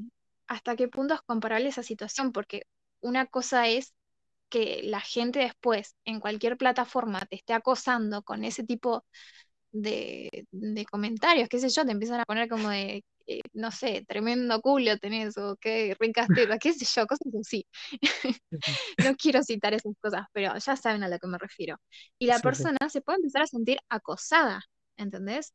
Y, o sea, ella Claro, misma sabe a qué se, a qué se está eh, sí. mostrando, o sea, a qué, a qué se está abriendo. Pero eso no justifica que después el acoso sea masivo, Ya, evidentemente. O que sea, igualmente eso no es permisible. O sea, eso sigue estando mal, se tiene que entender y no tendría que existir. Pero también tú eres consciente de cuando haces ese tipo de contenido que va a existir ese tipo de comentarios. Y pero, ¿sabes que Entonces, también puede ser una consecuencia fea? Que el acoso dime, sea ya en persona, que te busquen, eh, que vayan a tu casa, que, que- que estén ahí esperándote, que vayan donde vos estás, porque qué sé yo, subes una historia tomando un café en cierto lugar y aparezca gente que te empiece a, a- se empiece a sobrepasar, etc. ¿Entendés? Muchas No, situaciones sí. que pasan. eh, y entonces eh, llega un punto o que esa persona tenga una pareja y ataquen a esa pareja, por ejemplo, También, por, sí, por sí. estar con esa niña. Como pasaba con... No, Ari Gameplays no tiene, Sí no tiene. tiene un OnlyFans, o no sé, ¿tiene? PRIP, tiene un PRIP, sí. Es lo mismo, pero es erótico. está casada, si no me equivoco, ¿o no? Sí. Eh, y De atacaban hecho, a, cuando yo hablaba Juan. de esto me refería más a ella. La estaba usando de, de ejemplo en mi mente, pero sí. Y atacaban justamente a, a su marido, y creo que lo siguen haciendo al día de hoy, de ponerle comentarios así. El chabón también Mm, sabe que ujú. su, que su, su- perdón, su Esposa. al, se dedicaba a tal cosa y se mostraba de tal forma en Twitch, pero eso tampoco justifica que lo vayan a bardear a él, ¿entendés? Igual el chabón Claro, creo que se lo toma bastante bien. sí, de hecho, o sea, no, de hecho no veo el sentido de atacarlo a él por algo. En todo caso, sería hate que utiliza más ese, esa situación como arma o bala, por así decirlo, para molestarlo, ¿sabes? O sea, de que si, ejemplo, yo te detesto a ti y yo te tiro hate y me entero de algo malo tuyo, pues yo lo usaría de arma para molestarte, ¿sabes? Lo cual es una estupidez. No entiendo por qué hace eso la gente, pero, pero es lo que ocurre. Exacto, es, es lo que pasa. Entonces, esa es una posible consecuencia de un OnlyFans, por ejemplo. Pero Sí, como pero, dijimos antes, toda la gente que se mete ahí es consciente de lo que puede llegar a pasar. exacto, Eso sí, no justifica el acoso o, el- o exacto. algo agresivo que le pueda llegar a pasar a esa persona. puede Sí, ocurrir mí, que hasta las- que, que vaya, salga un boliche y, la, y qué sé yo, alguien se sobrepase con tocándola, ¿entendés? Ya, Que claro, claro. sería una situación horrible, nefasta, reprochable, pero puede pasar. Y sí, porque te expones a tal punto que la gente, mucha gente estúpida, mucha gente que está mal de la cabeza, piensa que puede llegar a ser algo así, porque te toma como objeto sexual. Por eso voy al punto siempre de que al final eh, es sexualizar, sexualizar tu cuerpo. Eso no justifica nada que te hagan, pero sí es sexualizar tu cuerpo. ya, tam- pero también tampoco estar como en contra de que la persona pueda decidir vender este tipo de contenido, simplemente porque puede existir gente estúpida que te sexualiza al punto de que si te ve, Obvio, no, sí, sí, piensa que te puede tocar, ¿sabes? No, obvio, yo no estoy diciendo que eso, No, no, solo, solo le estoy dejando claro. sí, sí, sí, sí, no pasa nada. Escuchemos el siguiente audio. Yo quería hacer otra pregunta. Disculpen que les que ya es como la tercera que les mando. Por ejemplo, a mí me gusta la fotografía, pues bastante, ¿no? Y, y hay una duda que tenemos en general cuando platico con otros fotógrafos, con gente que le, que le apasiona. Eh, en su consideración, ¿cuál sería la diferencia entre una fotografía boudoir, o sea, que es esta fotografía de lencería, y la fotografía erótica? O sea, ¿cuál creen que sea esa línea de que sea eh, lencería sexy para una fotografía así agradable y otra que ya es como demasiado erótica? Yo creo que la pose de la persona, no sé, la verdad es que nunca me tomé una foto así, pero yo creo que la pose y, y la intención siempre, no sé, o sea, se Mm, entiende cuando es una foto, creo, no sé, la verdad es que no lo sé. Es que igualmente hasta ¿Cuál es los desnudos, al menos actualmente, se entiende cuando se es más como artístico, ¿sabes? Claro, sí, Entonces creo que no hay ningún problema, no sé, tipo, típico, no sé, Tupac, ¿sabes? Se ve, se ve la gran diferencia. sí, Pero, pero de hecho yo estoy a favor que, ejemplo, en vez de mandar, a ver, esto es más como consejo, ¿sabes? En general para todos, que en vez de mandar una foto, no sé, un nude, así todo mal, mandes algo artístico, ¿sabes? O sea, te ves bien, es erótico como y es bonito. Me pongo, me pongo una flor en la boca y me saco una foto así, boludo, desnuda, como algo Ca- Casi. De hecho, yo vi una de un chico que, que es genial, que es que hay unos pedazos de cristal rotos en el piso y él toma una foto a su reflejo. Eh, o sea, se- está censurada, o sea, de que no se ve nada, pero o sea, se ve muy artística. Entonces imagínate que alguien te diga, no sé, en mi caso, tu novia, o en tu caso, tu novio, em, ah, mándame una nude, y tú, sí, y le mandas algo así, coño. No, no sé si el güey diría, ay, esperaba otra cosa, yo, yo estaría encantadísimo, ¿sabes? Con algo así, y después con la flor en la boca. Lo voy a intentar y después te cuento si sirve. Con la flor en la boca. Mira, te vas a terminar casando con ese güey, te lo digo.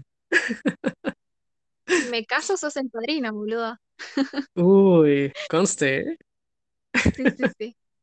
Eh, Pero no, bueno, a ver, siendo hecho, sinceros, yo creo que la intención siempre se nota cuando se hace una foto así. sí, No claro. sé. Aparte de que yo personalmente me parece más atractivo en lencería que desnudo, ¿sabes? Como que te da el misterio, no sé. Ok. Puede ser, sí, puede ser que, que aparte, a ver, el cuerpo se ve diferente cuando tenés Claro, ropa interior o lencería, lo que sea, a desnudo completamente. Es diferente. Se realza más algunas cosas. también, eso es verdad. ¿Cómo Tal vez es por eso. Tal vez inconscientemente me gusta más en lencería por eso que acabas de decir, ¿eh? No lo había pensado. Quizás sea eso. Pero bueno, mira, concluyendo de lo de OnlyFans, eh, tú dices que estás de acuerdo con ello, ¿no? Yo estoy de acuerdo, sí, porque la, la persona va siendo consciente y con su voluntad de, de hacer eso, de Ok, yo pienso lo mismo. Mientras una persona decida hacer eso, yo no tengo ningún problema. Entonces de ahí pasamos a la pornografía. Ok. y algo más peligroso. A ver, eh, tú habías dicho, si no corrígeme, que, que no te parecía una buena industria, porque al menos por testimonios de ex actrices, em, no le habían pasado bien y habían abusado de ellas, etcétera. Sí. ¿Correcto? Sí.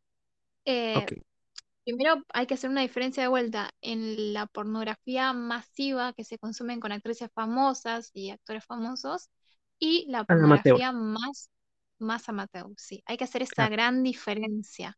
Con lo mismo sí, con la prostitución, hay una gran diferencia y desigualdad. Entonces hay que ver los dos puntos en ese claro. aspecto.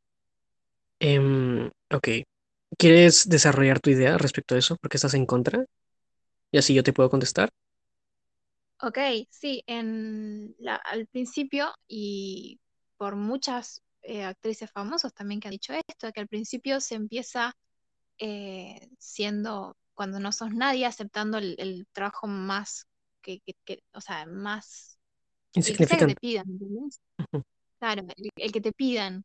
Y por lo general, muchas veces son trabajos que duran mucho tiempo, que muchas veces no se pregunta si la persona quiere seguir, si no quiere seguir, si le gusta de tal forma. Empieza muchas veces con situaciones violentas.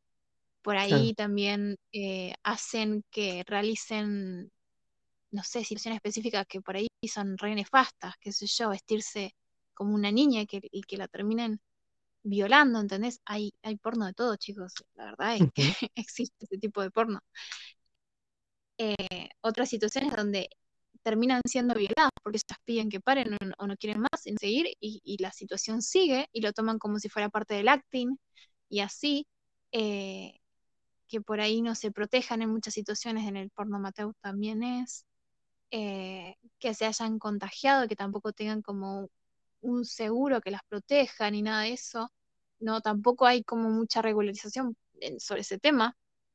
Concuerdo. Eh, y así, eh, realmente la mayoría son de situaciones violentas o de violación, hasta violación, ese es el tema y lo horroroso, ¿no? Ya, sí, sí. A ver, yo concuerdo con casi todo lo que dijiste, si no es que en todo, pero eso es verdad. O sea, hay que tener muy en cuenta eso. Sobre todo la gente, sobre todo hombres que han en su momento defendido el porno, que lo hacen más pensando en la industria grande, ¿sabes? Donde sí ya hay más regulaciones, eh, se preocupan más por las actrices, etcétera.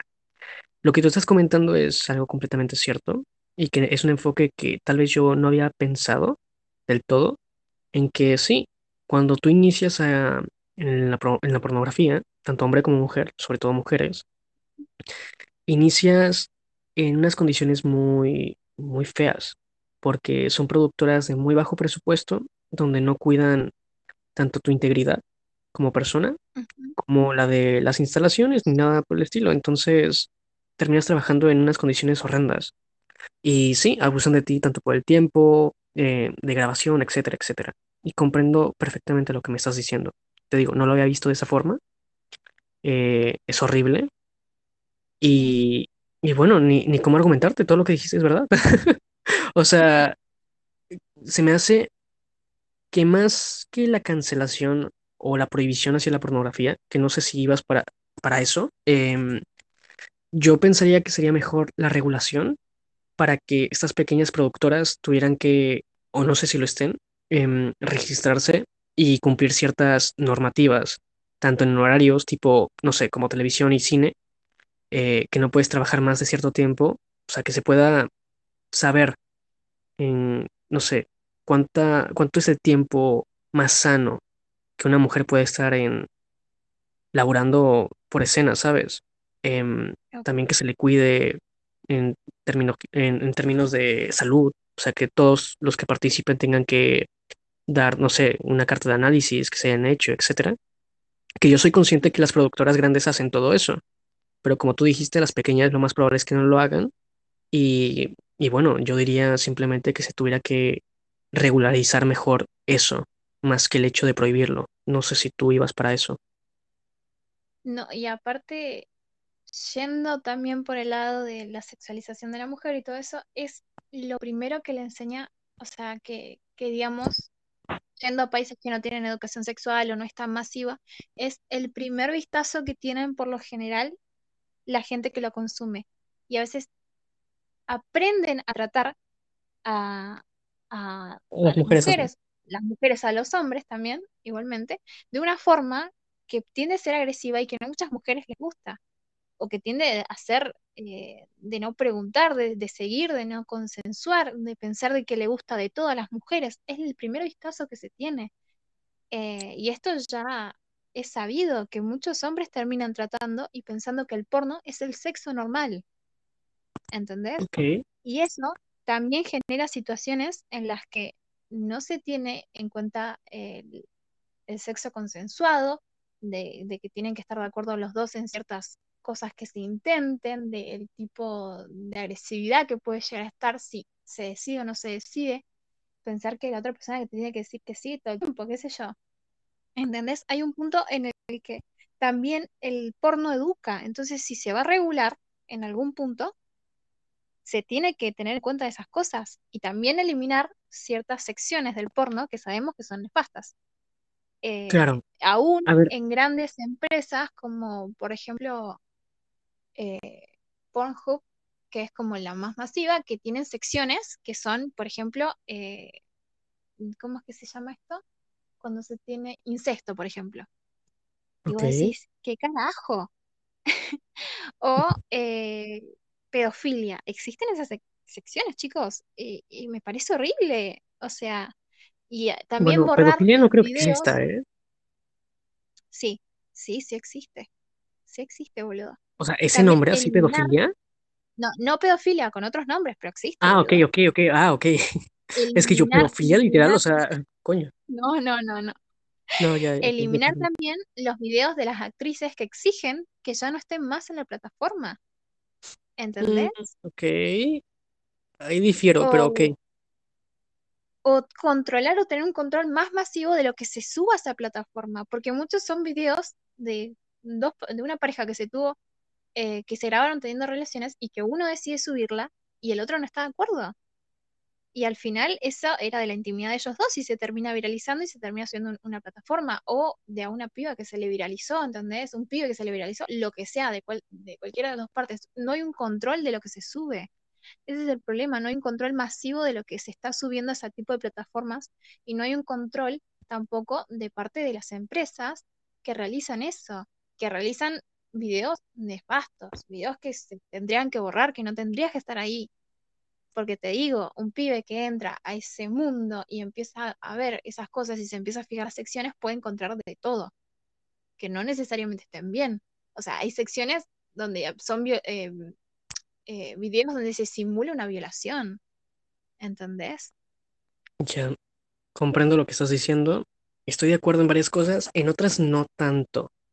A ver, entiendo lo que tú me estás diciendo de que eh, de inicio, lo, primero, que se me hace algo muy importante, sobre todo porque se puede abrir un debate interesante, que es en la educación que obtienen pues los jóvenes, ya me sé sentir anciano decir así, los jóvenes, cuando ven pornografía. Eh, creo que tu edad, 21. Yo tengo 20, soy más chiquita. Ah, bueno. ok. Ok, entonces, eh, a ver, Estoy medianamente de acuerdo en eso. A ver, si es verdad que un puerto, tanto hombre como mujer, sobre todo hombres, cuando ven eso y no tienen una educación sexual, pues de ahí piensan que lo que sucede en, la pornografía, pues es cierta, ¿sabes? Es, es correcto. Pero igualmente no creo que sea... A ver, aquí me puedo estar súper equivocando, porque aquí no hablo con datos ni nada, hablo de experiencia personal y general de mi, de mi círculo, de mis amigos, etcétera, ¿ok? De que, al menos por lo que yo he visto, em, ese pensamiento estúpido se te borra cuando ya maduras. Es decir, cuando ya tienes tanto tu primer acercamiento o al menos hablas del tema con amigos, ya no tienes ese pensamiento tan estúpido y fantasioso que te da el, porno. Entonces, yo comprendo que si han de existir muchas personas que pues siguen pensando en la pornografía como cierta, ¿sabes? Pero igualmente yo pienso que en una etapa en la cual ya crezcas y ya hayas tenido tu primera experiencia sexual, etcétera, pues ya cambia tu pensamiento y te das cuenta de que eso es fantasía. Sobre todo más por la conciencia que se está haciendo en general, sobre todo por el feminismo y gente en general en redes sociales que dicen que el porno pues es fantasía, ¿sabes? Entonces, tú dándote cuenta de eso, pues, no sé, es como Santa Claus, espero no haya niños aquí. De que, no sé, si te enteras por internet que Santa Claus no existe, actúas una de dos, o lloras o, o finges que ya lo sabías para verte, no sé, bien, ¿sabes? Entonces, para, con... Ajá. Sí, sí, te, te preocupa que haya niños escuchando y te preocupa más que estemos Ya, hablando ya, ya. de Papá Noel y no de todo lo que vinimos hablando. E- Eso es cierto, no lo había pensado, bien. eso es muy cierto. Prioridades, está bien. Mira, pueden aprender de sexualización y todo esto de lo que estamos hablando, pero mira, eh, destruí la infancia con decir que Santa Claus no existe. No, ahí la verdad es que era re santito el pibe. Después de todo lo que escuchó, se le arruinó totalmente la infancia con lo de Santa Claus nomás. Entonces te digo, yo pienso eso, que, a ver, que mientras maduras, te das cuenta que eso es fantasía y que no es real.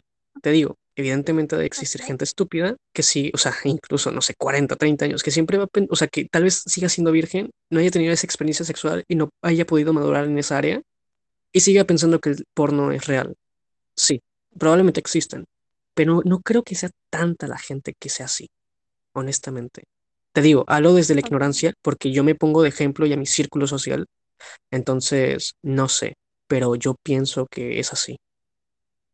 No sé qué Yo por opinas. experiencia te digo que hay muchos hombres que, que empiezan así.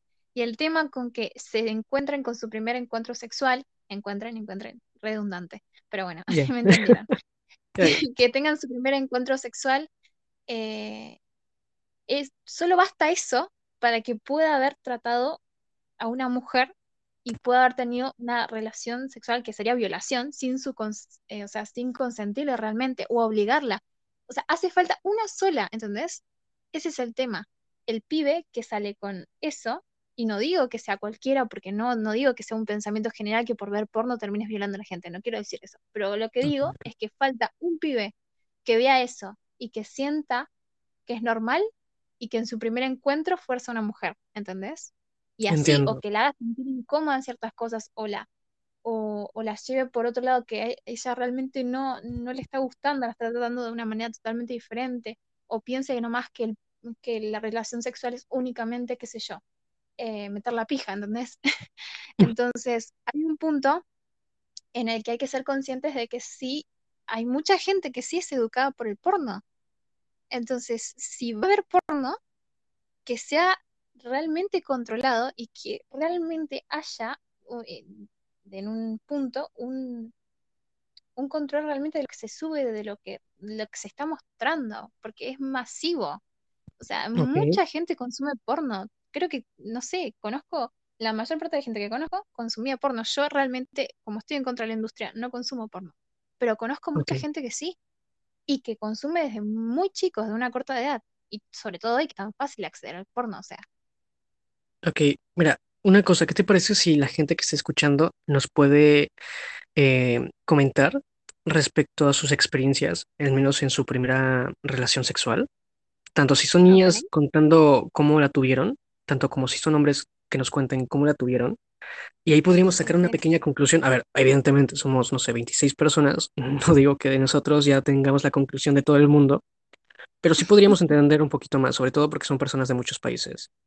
De que, a ver, Sí. como yo te decía, entiendo lo que tú me dices y, y sí, es cierto, y no dudo que haya sucedido muchas veces, pero no creo que sea una gran mayoría, porque te digo, de nuevo, hablando por mi experiencia y de amigos y etcétera, cuando tienes tu primer acercamiento sexual, y mira, tú igualmente podrías contarnos, eh, no, a ver, no, aunque hayas visto todo el porno del universo, no vas diciendo, oh, sí, voy a esposarla en la cama, ¿sabes? En todo caso, estás muy tímido en esa ocasión. O Es sea, depende de la también depende de la edad Y todo lo... ello, claro, Sí, sí, sí, sí. pero Eh, mayoritariamente estás tímida o tímido por el, por lo que va a suceder, ¿sabes? Entonces, en- en- a ver, no digo que sea imposible de que literalmente llegue un tipo y saque unas esposas y te diga, ah, te voy a amarrar a la cama, ¿sabes? Pero, pero no se me hace tan común esa situación como para alarmarnos al punto de, ¿cómo decirlo? de tocar el tema de que se tiene que erradicar esto, que no te digo que no, sí, lo que estás diciendo, sí, tiene que existir una cierta censura sobre todo ese tipo de contenido de violación, etcétera. Yo estoy de acuerdo, pero, pero te digo, no pienso que la gente en general se eduque negativamente tanto por el porno al grado de ser algo muy grave en mayoría. No sé si me estoy dando a entender, que me estoy explicando un poquito del culo, perdona. Sí, sí, sí, sí. No, no, sí, yo estoy entendiendo. No sé si la gente que nos está escuchando nos entiende a nosotros, pero nosotros ok, ok.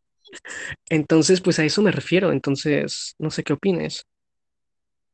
Ok, eh, yo sostengo la idea de que realmente hay mucha gente que aprende del porno. O sea, te sorprendería. Te sorprendería cuánta gente te dice, yo aprendí o yo sé lo que se, sabía al, al principio antes de tener una relación sexual con el porno. Eh, pero Ok. Realmente, y no solo voy por el lado de que puedan terminar en violaciones, sino también en el que no aprenden tampoco a satisfacer a una mujer de, de otra manera. Y eso Ah, eso es, eso sí es verdad, eso sí, eso sí. que al final terminan teniendo como una idea de que, de que el sexo e- es la penetración únicamente, por ejemplo, ¿entendés? Pero en O, eso no pienso que sea tanto por el porno. A ver, tal vez lo puede impulsar, pero en todo caso hasta ayudar, porque puede ser el porno, bueno, de tantas cosas, te das cuenta de algunas cosas que se pueden hacer. Pero creo que eso es más un pensamiento global de todas las épocas del ser humano, ¿sabes? De que anteriormente jamás se estimulaba el clítoris de la mujer. Y, ¿Sabes y cómo? de hecho era un tabú, o sea, ni, si- ni siquiera se pensaba en que la mujer pudiera tener una, una, un orgasmo. ajá, exactamente. Entonces, de hecho, el orgasmo femenino es relativamente nuevo en, en el descubrimiento humano. ¿Sabes cómo, cómo empezó la autoexploración de la mujer en general? Sí, pero si quieres cuéntalo. Ah, no, yo te lo iba a contar como dato. Ah, En realidad a las mujeres se las mandaba cuando estaban supuestamente chinchudas, como se, estresada. acá- se dice acá en. Argentina, o estaban como, como quejándose de todo, como que no estaban bien, como que no se relajaban y todo De eso. mal humor. Como que Ajá. realidad de mal humor, exactamente. Eh, se las manda al médico y lo que se descubrió es que si a la mujer se la tocaba en ciertas zonas, eh, empezaba a sentir un, no sé si placer, pero se empezaba a relajar Sí, sí. de una manera diferente y las mujeres en, en ese punto las mandaban para que la, realmente para que las masturbe un, Sí. médico. Y, y se normalizó eso un tanto que, que ciertas mujeres empezaron a tocarse en sus casas, pero sí era tabú que lo hagan solas y era normal que vayan a un médico y las toque. O sea, una cosa de otro mundo, pero sí, Sí, pasó. absurdo. Sí, sí, sí, sí. Pero eh, de hecho, esa historia es bastante interesante. De hecho, de ahí también creo que, a ver, ahí sí tal vez estoy mintiendo, no estoy muy seguro, pero creo que ese mismo médico fue el que creó el, el consolador.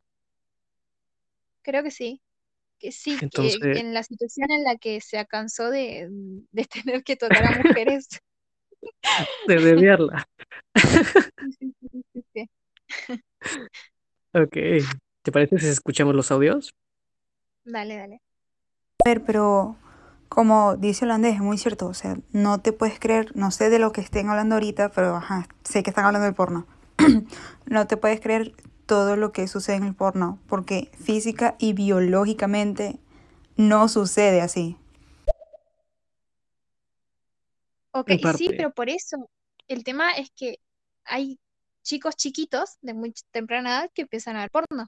O sea, nosotros que somos más grandes, que somos más conscientes, grande entre comillas, somos bastante chicos nosotros dos, pero más, un poco más Digo maduro que un de 13 años, creo que somos, eh, que se está metiendo en ese mundo, eh, y que podemos darnos cuenta y razonar que eso no está bien y que esas cosas no es lo, lo común, pero ese nene de 13 años dice, ah, así se coge, así, así puedo mantener relaciones sexuales. Entonces, eh, es su primera vista del sexo. No digo que el pibe vaya y haga exactamente lo que ve ahí, pero es la primera que él ve, que él piensa que es así. Muchas veces es lo más normal. Bueno, creo que en eso ya podríamos hablar entonces más de la responsabilidad de los padres al darles eh, acceso a internet a los niños, ¿sabes? También, O sea, creo que, creo que más bien eso, el regular que un niño pueda acceder a internet, es lo que podría evitar más el hecho de este mal pensamiento respecto a la pornografía más que el hecho de prohibir la misma pornografía, ¿sabes? Es que Entonces, yo tampoco hablo de prohibir la pornografía en general. ok, ok. Yo hablo Mira, de regularizar el contenido que se pueda llegar a tener. Es que también tengo es- una idea muy contradictoria con eso, porque en un punto sí creo que pueda llegar a haber pornografía que se pueda consumir y que pueda tomarse adecuadamente y, y no, no eduque de una forma mala en algún punto, porque en realidad no tiene que educar la pornografía, tiene que ser como un método de, satisfacción, sí. sí, eh, como de entretenimiento se puede decir, ¿no? ¿Se podría Eh, llamar así? Podríamos decir, es, es el doctor de, de la anécdota que contamos de la historia. Claro, entonces eh, habría que tener más control sobre lo que consumen los chicos hoy. Pasa que es tan simple hoy saber de todo, o sea, enterarse de muchas cosas por el tema de que la internet también, el chico va a tener acceso, si no es en tu casa, en la casa de un amigo, ¿entendés? Ese es el tema. Claro, Y yo de chiquita tenía muchísimo acceso a internet. Eh, hasta también, hablaba también. con personas de otros países de muy chiquita, o sea, Oh, Dios y mío. está mal, o sea, está mal, y de muy chiquita, estoy hablando a- de los 12 años, ¿entendés? ya. Eh, El jabo, ¿no? bastante, no con el Jao, con el Ask, El no sé app. si te acordás, Oh, ya, ya. sí, Uf, sí, viejísimo, ¿eh? viejísimo. Entonces, eh, yo creo que mi generación, nuestra generación, compartimos Ujú. más o menos la misma generación, tenía muchísimo ¿Cómo que más o menos? Es un año de diferencia. Bueno, Me estoy compartimos la misma diciendo viejo, me estoy diciendo viejo. Sí, sí, sí, sí, sí. Pero vos sos de los 90, yo soy de los 2000. Esa Mm, es el- la diferencia. No, Vos sos de sí. 1990, ¿o no? Pero es la misma generación, es la Sí, Z. sí, sí, sí, sí, sí. Ok, ok. Entonces, yo no sé si, o sea, yo no salí fallada por igual tener tanto acceso a internet, o capaz que sí, pero volvemos a lo mismo. El chico va a tener acceso, si no es en su casa, en la casa de un amigo, en el colegio, con alguien que tenga un celular, ¿entendés? Un- Una tablet, lo que sea. Claro, Porque por pero por ahí, lo mismo tendría que existir la regulación ante ese, ese acceso, porque igualmente, supongamos, se prohíbe la pornografía, es ilegal. Pues como la ley seca en sí, Estados Unidos con el alcohol, o sea, igualmente vas a encontrar dónde verla. Entonces, tampoco el haciendo eso se logra hacer algo. Yo creo que la raíz sería más como que regular, exigir o decirle a los padres, con alguna ley o normativa, lo que sea, que tengan que regular el acceso que tengan sus hijos al Internet. Por esto mismo, tanto esta cuestión como la pornografía como cualquier otra, porque incluso en Internet, tanto el acoso que ellos pueden generar hacia otras personas, el hate, la toxicidad y, y no sé, contenido tanto más explícito como un asesinato, etcétera, ¿sabes? Que puedan mira, por consumir. ejemplo, Twitter es un claro ejemplo del Sí, poco control que pueden tener muchas aplicaciones. Y fíjate la edad con la que puedes tener Twitter. 13 creo que son años. 13, ajá, creo que son 13 años. 13 años. Eh, y ten en cuenta que es el lugar, eh, para mí es la cloaca de Internet, Twitter. O sea, donde más mierda vas a encontrar es en Twitter. Donde más 4chan, odio, más contenido, ¿cómo? ¿conoces 4chan? ¿No? Bueno, digamos que es Twitter, pero todavía más oscuro y legal, o sea, de que lo encuentras en Google. Pero te entiendo, sí, Twitter igual es, digamos que O dentro de lo más popular es la mierda más grande que hay. claro, ahí todo el mundo eh, saca lo peor de sí y lo muestra sin vergüenza. Y también hay- se han subido fotos de, por ejemplo, cuerpos muertos y ha permanecido más de 48 horas en la plataforma porque nadie lo, no había ningún tipo de control. O Sí, sí. sea, videos de violación también, videos de, de muchas cosas. Gente de, qué sé yo, aspirándose a una, una línea de merca. Entonces, realmente es muy permisivo Twitter. Y hay chicos que entran con 13 años a ver ese contenido. Pero también, Eh, no una cosa, a ver, ¿tú preferirías que se quitara todo eso de Twitter? A ver, entiendo, evidentemente una violación, No, un asesinato, etcétera. Sí, o sea, sí, sí, sí, o sea, Sí, sí, sí. entiendo que todo eso está mal, pero eso daría raíz de la censura Sí, en otras cuestiones. Eh, y a ver, yo estoy en contra de todo tipo de censura. Evidentemente, cuando es algo ilegal, tipo una violación, un asesinato, etcétera, lo que ya comentamos, pues eso sí tiene que ser completamente eliminado. Pero claro. por lo mismo es que pienso que Twitter, entre comillas, permite todo eso. Sí tendrían que cambiar más las políticas como que no, lo pu- no puede acceder un niño de 13 años. Sí, Y lo mismo que te decía, la regulación de que en sí los menores de edad eh, no pueden estar en Internet de una manera tan sencilla. O sea, que al menos haya como un pequeño bloqueo que no les dé acceso a todo, ¿sabes? ujú.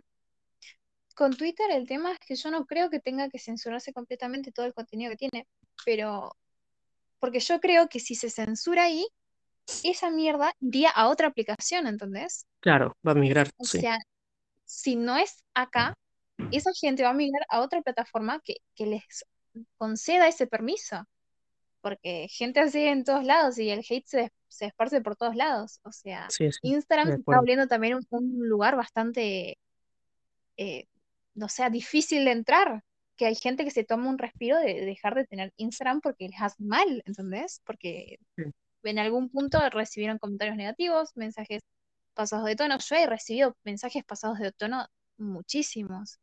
Y también es por eso que hoy en día tengo, cuando era mucho más chica, ¿entendés? Cuando tenía 15 años. Por eso también hoy en día tengo mi, mi cuenta privada. Aunque ahora la tenga linkeada acá en, en estéreo, eh, no, realmente yo no, antes no aceptaba a muchas personas porque me quedó eso de, de haberme mostrado tanto en una, en, en Instagram que recibir comentarios negativos o recibir comentarios pasados de todo me hacía mal, ¿entendés? Y Claro. realmente puede afectar a una persona de una manera fuerte. Pasa que no nos damos cuenta y terminamos siendo con el, con el anonimato de las redes sociales, terminamos haciendo una mierda a veces. Y me incluyo. Eso es verdad. O sea, el anonimato te da ese poder de decir lo que tú quieras sin ninguna repercusión. Entonces, eso saca lo peor de ti.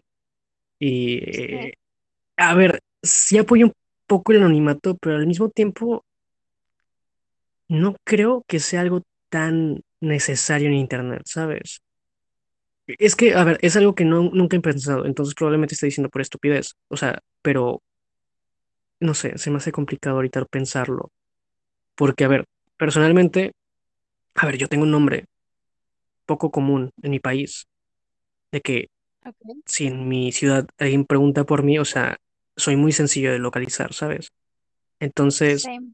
Para mí, para mí ese tipo de, eh, digamos, anonimato es muy complicado de tenerlo por eso mismo, porque también soy muy narcisista y mi nombre lo tengo en toda red social. Entonces, no es que me ponga otro nombre, a, a excepción de ahorita, que últimamente uso el holandés, Yo no tengo idea pero este nombre. no, No, no, ni pues idea. eh, No lo me sigues en tu en, me ¿por qué sigues en Instagram. Igual mucha Pero gente no por el nombre que es un poco raro no identifica que es ese nombre. Está bien, está bien, está bien, está bien. Ahora me estoy bueno, yendo a explicar cuál es tu nombre, boludo. No lo voy a decir por acá. Yo, ta- yo tampoco quiero que digan mi nombre acá, nunca lo digo. Em, lo tienes también en Instagram. Es que yo no, no, no está mi no nombre completo en Instagram. Ah, ok, ok. Pues mira. Pero, Ah, pero, sí, ya sé ya está. Ok. Igualmente tengo vinculada la cuenta de Instagram. Pero bueno, da igual. El punto es de que también se ve el narcisismo porque la foto que tengo de perfil sale mi nombre. Pero Es bueno, el, no me había cuenta. Tienes razón. No me qué pelotuda. pero bueno, el punto es de que, pues eso, ¿sabes? O sea, yo personalmente, al menos en internet, nunca he tenido ese anonimato. Entonces, tal vez por eso hablo más desde mi ignorancia en cómo lo vean los demás, el hecho de tener un anonimato, si sea algo positivo o no. Para mí no es, pues, algo muy importante por lo que ya te dije. Entonces, pues, no sé eso. Yo nunca me he comportado mal en internet. O sea, evidentemente, en algún momento un poco de hate, ¿sabes? El típico, ¿sabes? Pero no, no al punto de que si alguien me encuentra algo, tal vez en Twitter, cuando era más joven, tal vez, llegué a decir mucha estupidez. En Pero, ahí todos tenemos algo. En Twitter todos sí, sí, sí, A mí me bajó la cuenta Twitter. O sea, me la ¿En bajaron. serio? Joder. No, pero no por, no por decir algo malo, porque para que te Ah, baje Twitter con algo malo sería como que soy una mierda de persona. No. Eh, cuento mi situación. Es absurdo. Es, la verdad es absurdo lo que me pasó.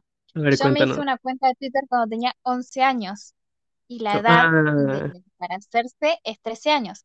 Entonces yo lo tuve por mucho tiempo y me la bajaron hace dos años, creo, creo que en 2018, por ahí. Que igual ya estaba dejando de usarla porque no, la verdad es que no me sentía cómoda y como dije, me parece una mierda de red social. Em, nada, la cosa que cumplo mis 18 años, sí, fue en 2018, cumplo mis 18 años y cambio mi fecha de nacimiento. Entonces me llega una notificación diciéndome que entonces mi cuenta había sido creada cuando yo tenía, no tenía la edad suficiente para estar ahí. Y me la bajaron y nunca me dejaron hacer una petición ni nada, quedó ahí. Pues mira, que nos, sirva de consejo a todos, no cambien su fecha de nacimiento. wow, no Pero aparte por ¿eh? pelotuda, porque no me salía la ¿entendés? Por pelo, por querer hacerlo. por ser legal al final. por ser legal. claro, claro. No, ok, vas. Pero bueno. ¿Qué te parece que escuchemos los audios? ¿Cómo? Sí, sí, sí. No, que te decía, viste que fue una pelotudez lo que me pasó. No, sí, enormemente, la verdad. Sí, sí, sí. A ver, no fue tu culpa, pero bueno. Sí, sí, sí, escuchemos los audios. No mames, yo venía a escuchar su conversación y me enteré de que Santa no existe. Ya ves, le destruí la infancia, por joder. sí, sí, sí, sí, ya arruinamos la infancia de alguien más. Pues al menos vas a saber que el porno es falso. Eso es lo más importante aquí. Eh, la verdad, yo creo que debería haber como, por así decir, un, una mayor educación, pero debería ser en los colegios, porque la industria del porno es algo... Es como, como si alguien ve una película eh, en el cine que trata de un asesino en serie que mata a 20 personas. Todos tenemos la base y entendemos que no por ver esa película nos van a dar ganas de ir y matar a 20 personas.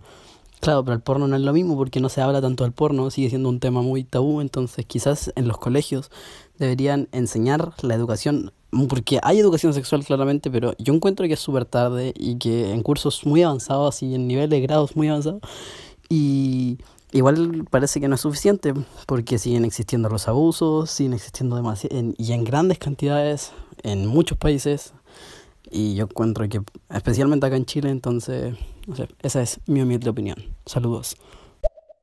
Saludos, me parece perfecto lo que dijo. Sí, sí, es re reconocible el acento chileno. Y aparte en su nombre tienen Demian y el QL, que es culiado, si no me equivoco. Em, bueno, y hablando sobre lo que dijo, eh, el feminismo también en muchas campañas, como el tema del aborto, se exigía educación sexual eh, integral en todos los colegios. Y lo que pasa, yo puedo hablar de mi país siempre, lo que pasa es que hay muchos lugares donde, y muchos colegios religiosos donde se niega a dar eh, los, digamos, los talleres de educación sexual. Exactamente. Lo que mucha gente no entiende es que la educación sexual, como dijo él, previene que también los chiquitos sepan diferenciar cuando es que un adulto te está tocando adecuadamente, o sea, cuando te trata normalmente, o cuando te está violando o, eh, o acosando. Entonces, va más allá que cuidarse por una eh, enfermedad de transmisión sexual o un embarazo no deseado. Va muchísimo más allá aprender que, cómo es el trato en el sexo. Tiene que ser más masivo eh, la educación sexual y que tiene que ser obligatoria en todos los colegios. Acá en Argentina hay una ley, no se respeta hay muchos colegios que se niegan a darlo en provincias que son mucho más conservadoras, como puede ser Salta, Jujuy, Tucumán, todas esas provincias acá Argentina, que son normalmente del norte, no quiero ofender a nadie de Argentina, no sé si hay gente, pero terminan siendo más conservadores y se terminan negando a recibir ese tipo de educación. Y realmente es necesaria, muy, muy necesaria en todos los lugares de Argentina, en el mundo en general. Ayuda muchísimo a prevenir. Eh, y también hablar del consentimiento sexual. Es muy necesario. Hay gente que todavía no entiende que no es no, y eso es terrible. En cualquier condición, aunque ya hayas empezado el acto, si te dice que no, no sigas. Y realmente es un tema que, que me toca de cerca porque fui a un colegio religioso donde nunca recibí educación sexual y mi primera, tipo, mi primer conocimiento lo, lo adquirí de internet, entonces volvemos a lo mismo. Y después fui a un colegio, a otro colegio totalmente diferente, que no va al caso, pero era, era, este era un semi-privado y el otro era un privado, donde sí recibí educación sexual, pero yo ya la información que tenía no iba por ahí, iba por la que aprendí en internet, ¿entendés? Eh, y en un punto te lanzan al mundo sin saber nada, ¿entendés? Y para mí el colegio va más allá de enseñarte matemáticas, lengua y ciencias en general. Te tiene que enseñar Sí, muchas sí. cosas O sea, al final de cuentas es, eh, pues como el nombre lo dice, educación. O sea, no puedes negarle esa educación a alguien por tu prejuicio o moralidad, lo que sea. Al final de cuentas, esa educación es algo que le va a servir al final de cuentas a esa persona, es algo necesario en su vida, es algo que se terminaría adquiriendo, pero es más importante que al final de cuentas la tenga desde el inicio y desde una juventud, pues para que pueda tener una vida sexual muy sana. Eh, también lo que él dijo, estoy muy de acuerdo, ¿sí? No, no, no, sí, sí. Eh, lo que él dijo es completamente verdad, o sea, más que te eduquen en ese ámbito sexual en tu casa o por ti mismo, que sea, en la escuela es muy importante, porque también le da el lado a que las mismas niñas eh, tengan esa misma educación, en el aspecto de que si ya llegan a intentar copular, tener sexo, eh, y el chico es un imbécil e intenta, no sé, hacer algo que viene en el porno, lo que sea, ella lo puede detener diciéndole, oye, no, o sea, aléjate, ¿sabes? O sea, ella saber que eso no está bien, lo que él le está proponiendo, y que no llegue al punto de, de que ella por desconocimiento permita que esta persona pues abuse de, de ella en un ámbito más depravado, ¿sabes?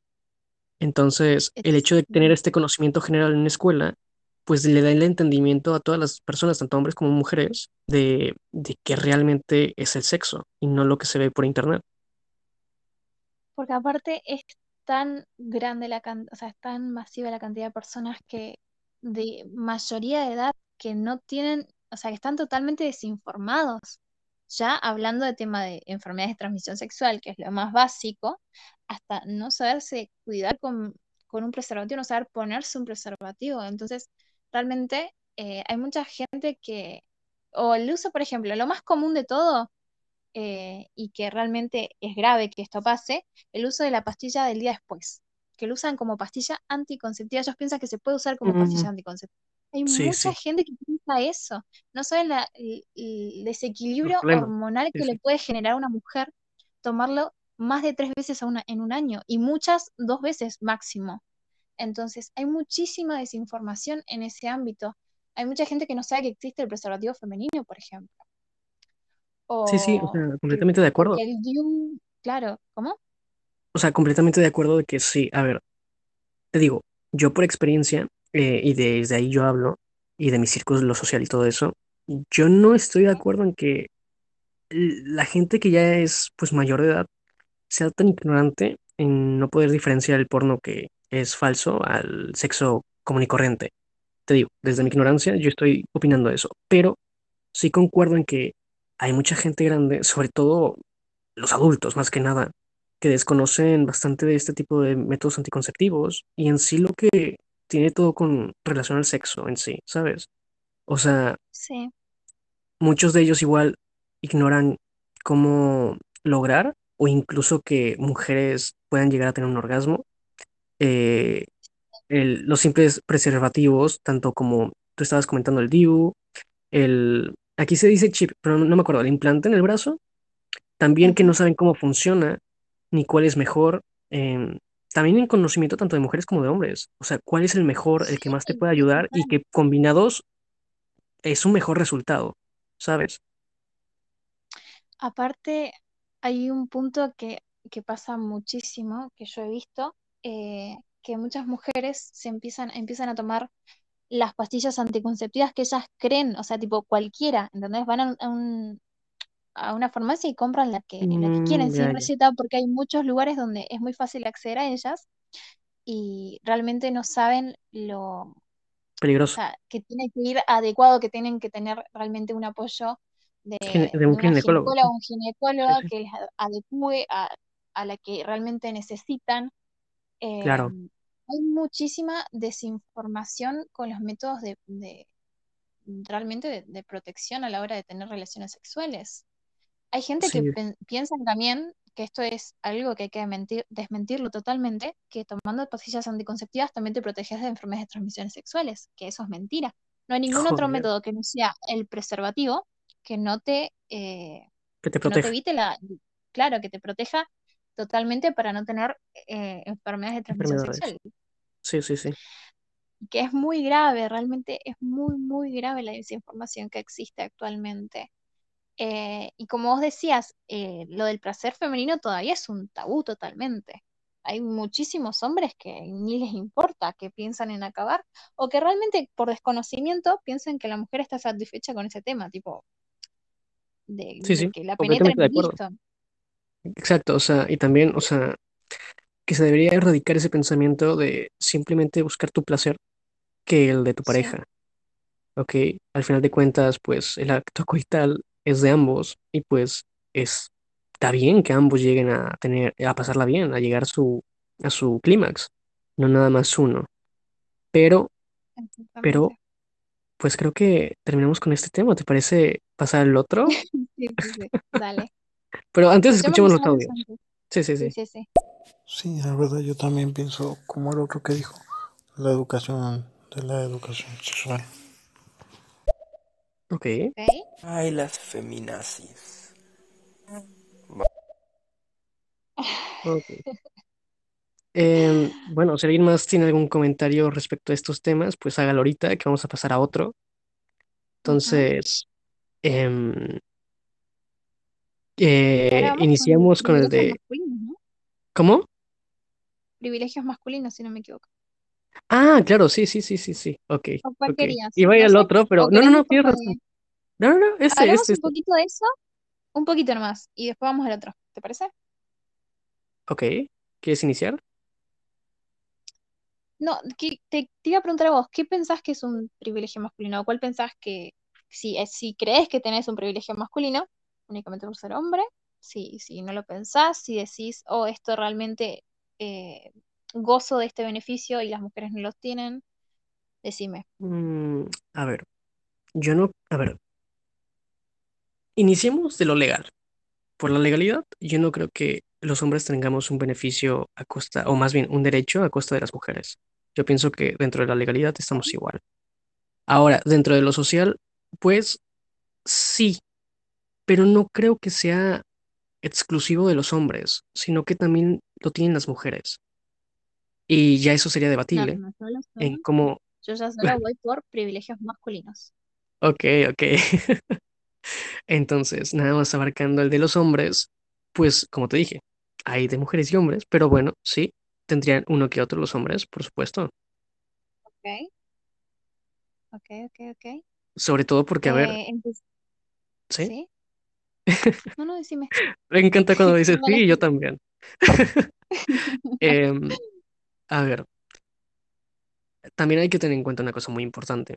Eh, la construcción social del ser humano en sí eh, se formó desde un pensamiento y una comunidad, una sociedad machista.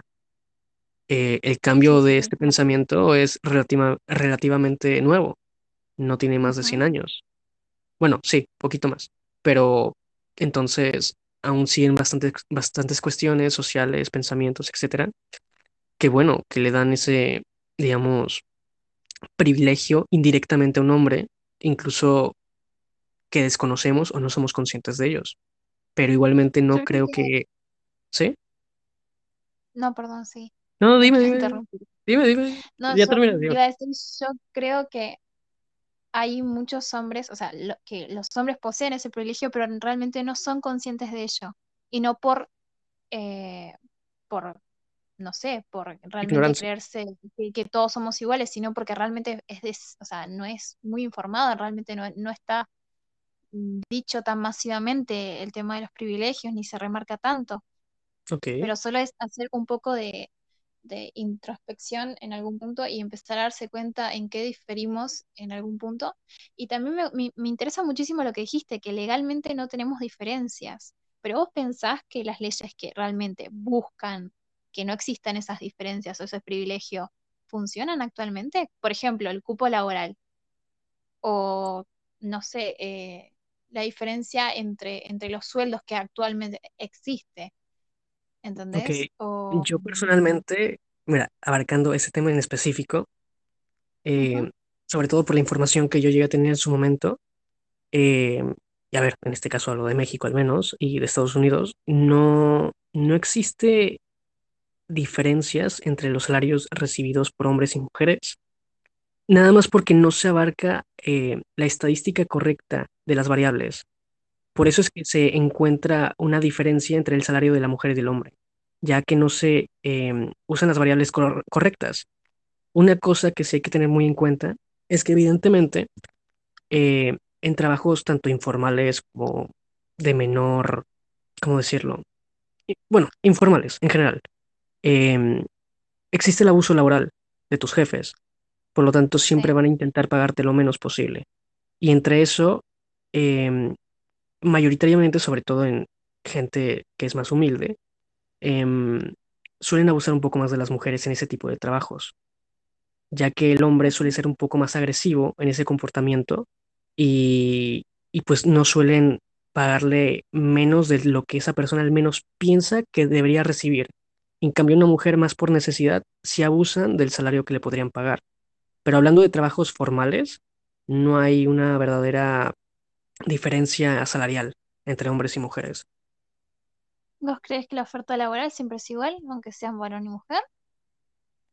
A ver, evidentemente hay algunos trabajos específicos que sí se necesita más una capacidad masculina, sobre todo en trabajos, no sé, típicos almacén de carga de objetos, cosas así, ¿sabes? Por la fuerza de un hombre. En eso sí, ahí podríamos decir que sí, hay un sexismo, pero también es entendible que un, un ¿cómo decirlo? Eh, un, un dueño de un almacén, no sé, lo que sea, no sé si se logra entender lo que estoy diciendo, eh, pues busque una persona con más fuerza para poder trabajar y ser más eficiente. Igualmente, si te comparan a un hombre que es un poco más formi- más eh, musculoso con uno que, más, que es más delgado, pues evidentemente se va a ir a escoger al musculoso, ¿sabes? Igual yo estoy hablando, por ejemplo, eh, digamos, una empresa buscan a una persona con específicamente ciertos estudios, eh, con cierta capacidad horaria, o sea, que pueda estar disponible de, qué sé yo, ocho horas y con un sueldo específico, tipo, qué sé yo, 15 mil pesos. Es un ejemplo absurdo, pero digo. Vos decís sí. que si va una mujer con la misma, mm, con la misma educación que tenga el hombre, con los mismos títulos, con el mismo eh, prestigio y recomendación, ¿vos crees realmente que no existe una desigualdad a la hora de elegir? ¿O que cambian un poquito las preguntas, por ejemplo, que puedan llegar a tener? Ya sé que- a dónde quieres llegar y mira, ahí te voy a dar la razón a la mitad. La pregunta que le van a hacer es si quiere tener hijos o si ya los tiene. Y en base a esa No, pregunta, no, más bien a esa respuesta, ¿no? ¿No es a lo que querías llegar? Ah, ok. No, no necesariamente a eso. Ese es uno de los puntos, pero no necesariamente eso. Pero, o sea, ok, si no estamos tocando ese punto, entonces sí, no veo ninguna diferencia que le podrían hacer una mujer y un hombre en esas circunstancias. ¿Ok? ¿Me podrías eh, ilustrar con cuál? Que estoy tal vez Sí, ignorando. eh, según... eh, eh, acá hay un libro que se llama Economía, perdón, mi perra. Acá hay un libro que se llama Economía Feminista o Feminista, eh, que es muy conocido porque es de una rama del feminismo, que es el ecofeminismo, que se encarga de, de erradicar, digamos, las desigualdades económicas que pueden llegar a tener las mujeres y los hombres respecto a, a la salida laboral o directamente al trabajo no remunerado. Y lo que más se muestra es que en ciertas ocasiones eh, en las entrevistas laborales se fijan en el carácter que puede llegar a tener una mujer y cómo se relaciona con los hombres. La mujer que se adapte más y que se muestre más, eh, digamos, amigable o aprensible con los hombres, aprensible no es la palabra, perdón, eh, más eh, parecida, se puede decir, más parecida al comportamiento de un hombre, no dejarse dominar y qué sé yo, es la mujer que va a ser contratada. La mujer que no se muestra así es la que no será contratada. Entonces, son Bueno, entonces ahí sería, ahí sería una decisión más por el carácter y la personalidad de la persona más que por su sexo, ¿no? No, es por realmente porque si la mujer no se muestra, digamos, eh, como cediendo ante, ante la dominación masculina, y esto es algo también psicológico, ¿eh? eh, la mujer también puede ser tomada como una, ¿cómo es que se dice? Como una histérica, por ejemplo. Por eso tampoco llegan a posiciones tan altas las mujeres, porque se cree que, digamos, no tienen la fuerza o la, o la autoridad para manejar ciertos puestos, que no tienen realmente la posición. Entonces, la mujer que desprestigia el, ser mujer, entre muchísimas comillas, lo normal que se ha visto como ser mujer, es la mujer que va a terminar siendo contratada. Y muchas veces es la mujer que después se niega a darle espacio a otra mujer en la misma empresa. Entonces se crea ese famoso techo de cristal. Es como, son datos horribles, pero son ciertos. Eh, te recomiendo muchísimo leer ese libro. Economía feminista y también eh, El rojo es de puta, creo que se llama el otro libro. Muy bueno. ¿El rojo es de puta? Sí, creo que, se llama así. O los zapatos. pensé que había escuchado mal. Los zapatos rojos. No, no, no. O los zapatos rojos son de puta. Bueno, después te mando por Instagram. Por favor. Em, y realmente se mostró. Después también les recomiendo eh, con ese tema de, reconocerse el otro y diferenciarse eh, a Simone de Beauvoir, es una, una escritora mm, y muy conocida. El segundo sexo es el libro, de la Biblia del feminismo, que también habla de, la otredad, de mientras más la otra persona se reconozca diferente a la otra, más se va a ser rechazada, sobre todo como eh, la, bueno, no me voy a poner a hablar de esos temas, pero el tema del palo y de todo eso, y la diferencia que se hace, todos esos temas.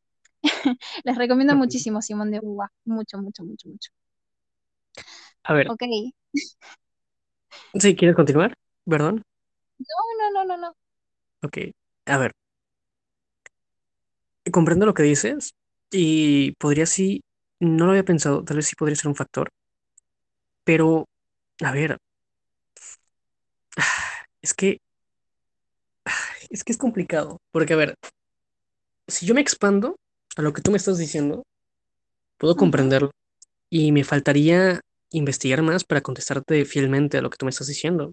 Si me enfoco nada más en mi burbuja, por así decirlo, en lo que yo conozco, lo que yo he visto, con lo que yo he hablado, investigado, etcétera, te podría decir lo contrario, porque al menos, a ver, en mi ciudad, la mayoría de los, em, a ver, que yo estoy involucrado en, en temática de eh, restaurantes y así, la mayoría de aquí de los restauranteros, por así llamarlos, em, son mujeres. Y en sí, toda la formación de esa estructura de negocio está formada por mujeres. Y no existe esa diferencia o, o ese privilegio ante los hombres que no tengan las mujeres. Y tal vez podrías decir, bueno, porque está formado por mujeres. Pero igualmente en la industria hotelera, que ahí sí ya está más formada por los hombres, no existe esa, ¿cómo decirlo? Esa eh, esa preferencia hacia los hombres masculinos, o sea, hacia los hombres en sí. Entonces, me cuesta, te digo, por mi vivencia y mi entorno, aceptar que esto esté sucediendo, no digo que no lo haga, ya que aquí no pasa eso. Y por lo que yo he sabido y me he informado, etcétera, aquí no pasan esas cuestiones. Solo hubo una, un tanto curiosa, de un amigo que me había dicho que su madre eh, era gerente de un restaurante y, que a ella le pagaban menos que a otro, em, ¿cómo se llama? A otro gerente que había estado antes en su puesto, que él percibía más dinero antes y que a ella le estaban pagando menos. Entonces, al final de cuentas, analizando y hablando sobre el tema también con su mamá, nos dimos cuenta que el otro chico trabajaba no nada más ahí de gerente, sino que trabajaba en, ¿cómo decirlo? en servicio de eventos, donde llevan, em, ¿cómo decirlo? O sea, era una taquería, llevar, o sea, llevaban como un, como un puesto típico, no sé, callejero, pero en vez de que fuera callejero, era del evento, del negocio. No sé si me estoy, si me estás entendiendo. Entonces él trabajaba ahí también cuando salía de su trabajo normal. Por eso percibía más dinero, no por su mismo empleo en sí. Entonces ahí es cuando se entendió que esa era la diferencia, ¿sabes? Y también por eso que trabajaba más horas. En cambio su madre no, no hacía eso. Y es por eso que él tenía, digamos, un beneficio más positivo eh, económicamente hablando. Entonces, en, te digo, en su momento que investigué sobre el caso, perdón, sobre estos casos, era, pasaban situaciones similares, que cuando hay una diferencia salarial entre hombres y mujeres, era más por las horas que pasaban realmente trabajando o el desempeño que lograban en su empresa o por el tiempo que ya tenían en ella. Y, y esas variables no las metían en, en las estadísticas donde sacaban todos estos resultados donde los hombres percibían más dinero. Entonces, es a lo que yo pues siempre defendí, de que ah, po- po- con esa información pues te das cuenta de que realmente no hay una diferencia salarial. Pero ahora con lo que tú me estás diciendo, de que cuando te hacen una entrevista también entra lo psicológico, es algo completamente nuevo. Jamás me habían, o sea, cuando yo he llegado a hablar con mujeres o feministas o etcétera, jamás me habían tocado ese tema. Y eso es algo nuevo para mí, no, jamás lo había pensado. es realidad y vos, eh, en cuanto a las preguntas, cambia muchísimo, eh, realmente, aún teniendo el mismo nivel educativo. Eso es lo más extraño, ¿entendés? Y si vamos a los datos, eh, ¿cuántas mujeres? Mira, fíjate el porcentaje de mujeres que van a las universidades, o sea, es masivo, siempre es mayoritario el número de mujeres que hay en, en universidades que de hombres, en la gran mayoría. sí, No en específicamente en una carrera, sino en la, en la gran sí, mayoría, en general. que llegan a tener un nivel eh, terciario educativo. ¿Cuántas mujeres de, de esas, en general, cuántas están en puestos de trabajo altos? O sea, Bueno, cuando vamos ah, a los datos en empresas, vemos que mayoritariamente hay más hombres en puestos de trabajo altos que mujeres, aún teniendo una estadística de saber que las mujeres terminan la universidad más rápido y hay un porcentaje mayoritario de mujeres, ¿entendés? pero eso es de un trabajo diferente. que O sea, requiera, ¿cómo? Eso es diferente, o sea, estás haciendo lo que te estaba diciendo ahorita, que igualmente no se sacan las variables de eso. Tú estás diciendo, hay más universitarias, por lo tanto tendrían que haber más mujeres en mejores puestos laborales. Y no es No necesario necesariamente. eso. Ajá, o sea, no es Sí, sí, sí. necesario eso porque generalmente, igual por estadística y por encuestas, etcétera, eh, se entiende que las mujeres suelen acceder a carreras donde se les paga menos, ¿sabes? Ya sea, no sé, doctor, enfermero, em, eh, la hora, eh, la ser maestro, etcétera. Entonces, los muy hombres, bien. ¿perdón qué? No, eh, por lo general son psicólogas y eh, de ciencias, eh, de humanidades, digamos, no del lado de, de ciencias naturales. Más por, ajá, más va por el área de, es mínimo. Ajá, de educación y de cuidado, ¿sabes? Se escucha mal, pero bueno, así es como está definido.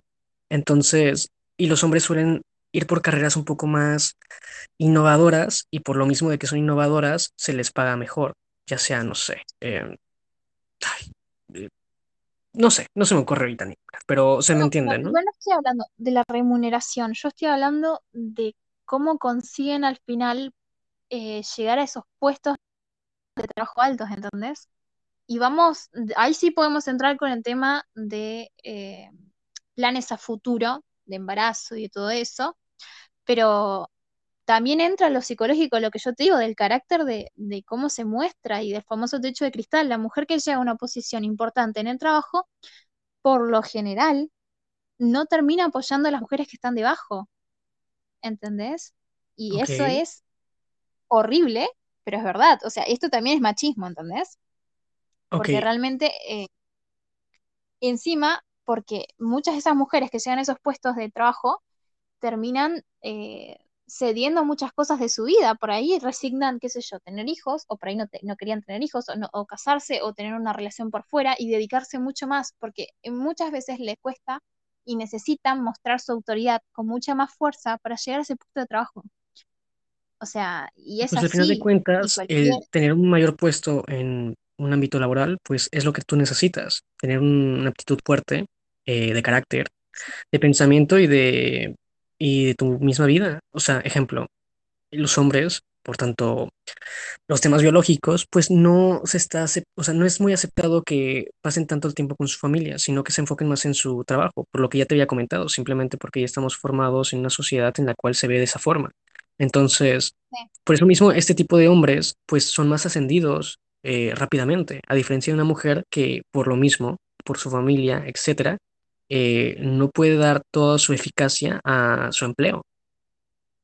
No, pero no es por eso, eh, es por ser madre no te quita eh, la, realmente tu capacidad laboral o los estudios que hayas tenido o realmente tu capacidad, por ejemplo, para negociar o lo que sea, ¿entendés? No es por tema de, requerir más tiempo en sí, sino porque al final de cuentas la mujer tiene que terminar demostrando eh, lo que el hombre no.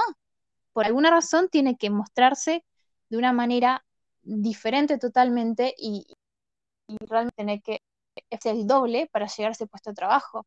Y acá no me puedes negar que es verdad. O sea, eso es verdad y cada persona, y las mujeres que llegan a puestos de importancia de trabajo te lo dicen. Me, me costó el doble y muchas veces existe un prejuicio total en ese punto, pero muy grande.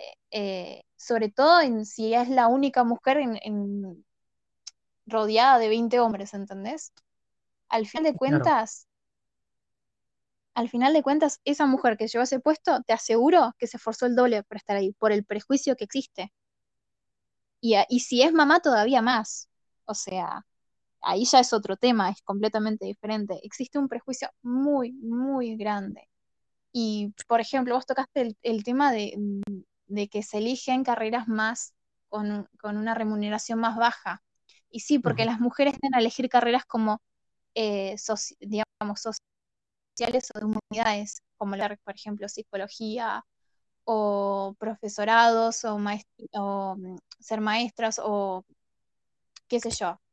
Por Sí, ejemplo, sí. ser maestras en jardines, en jardines de infantes. Y así es normal y, y es, es, mm, es común, o sea, se sabe esas cosas. Y en general, eh, las mujeres que eligen otras carreras también hay- tienen una exigencia doble, realmente. Y eso te lo puedo decir yo que estoy estudiando, por ejemplo, medicina, que no es normal. O sea, no somos muchas mujeres en mi carrera, por ejemplo. En mi comisión, por ejemplo. Seremos, qué sé yo, serán 40 hombres y seremos 20 mujeres, ¿entendés?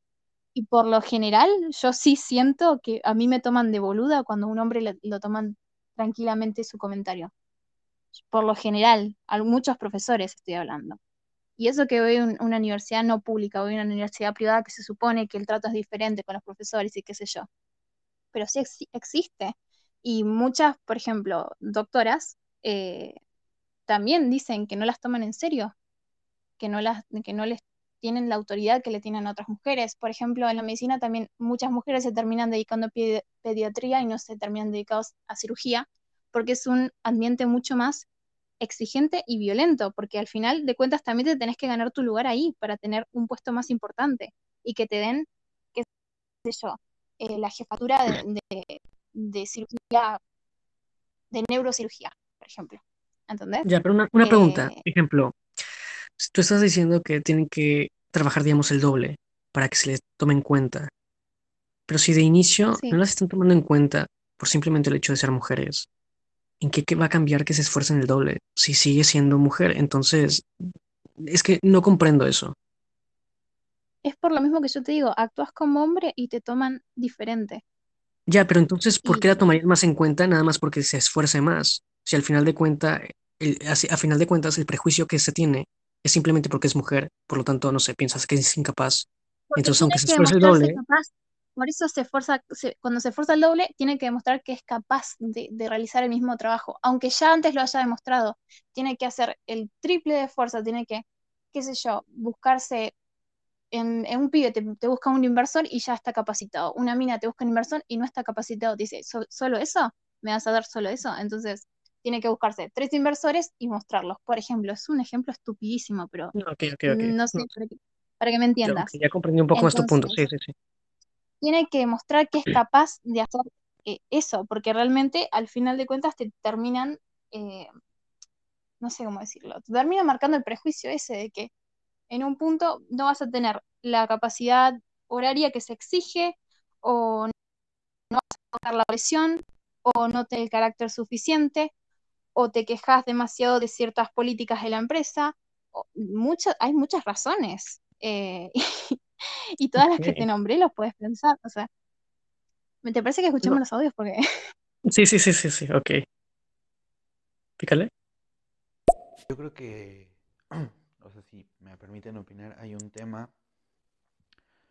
eh, que tú hablas de una sociedad machista patriarcal que empezó a deconstruirse como los términos que suelen usar este tipo de ideologías de 100 años atrás cuando el, el, concepto feminismo viene desde el renacimiento, o sea, no son 100 años, son mucho más de 100 años.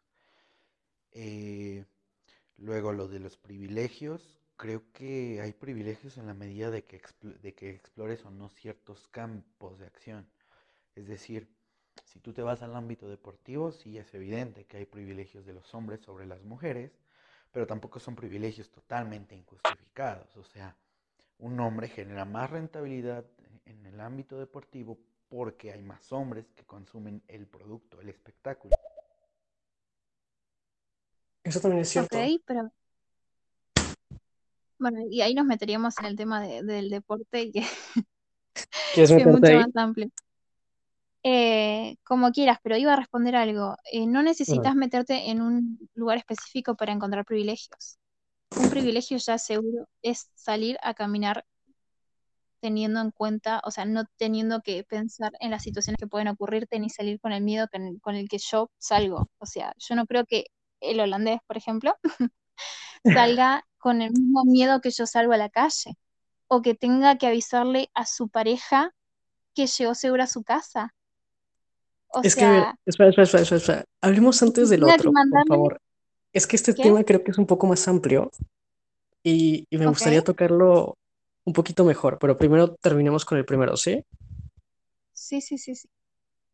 Em, bueno, creo que ya le contestaste lo que te había contestado primero y si quieres escuchemos otros audios y después ya entramos en estos temas más eh, debatibles. Y luego en el tema, por ejemplo, de la moda, ¿por qué hay más mujeres? Bueno, más bien porque hay mujeres que ganan muchísimo más que los hombres.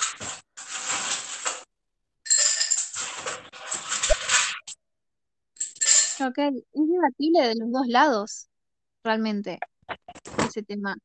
O sea, para mí, en cualquier trabajo, tendrían que ganar igualitariamente las dos personas. O sea, no es porque sea un modelo mujer o una modelo hombre, tendrían que ganar eh, uno más que otro.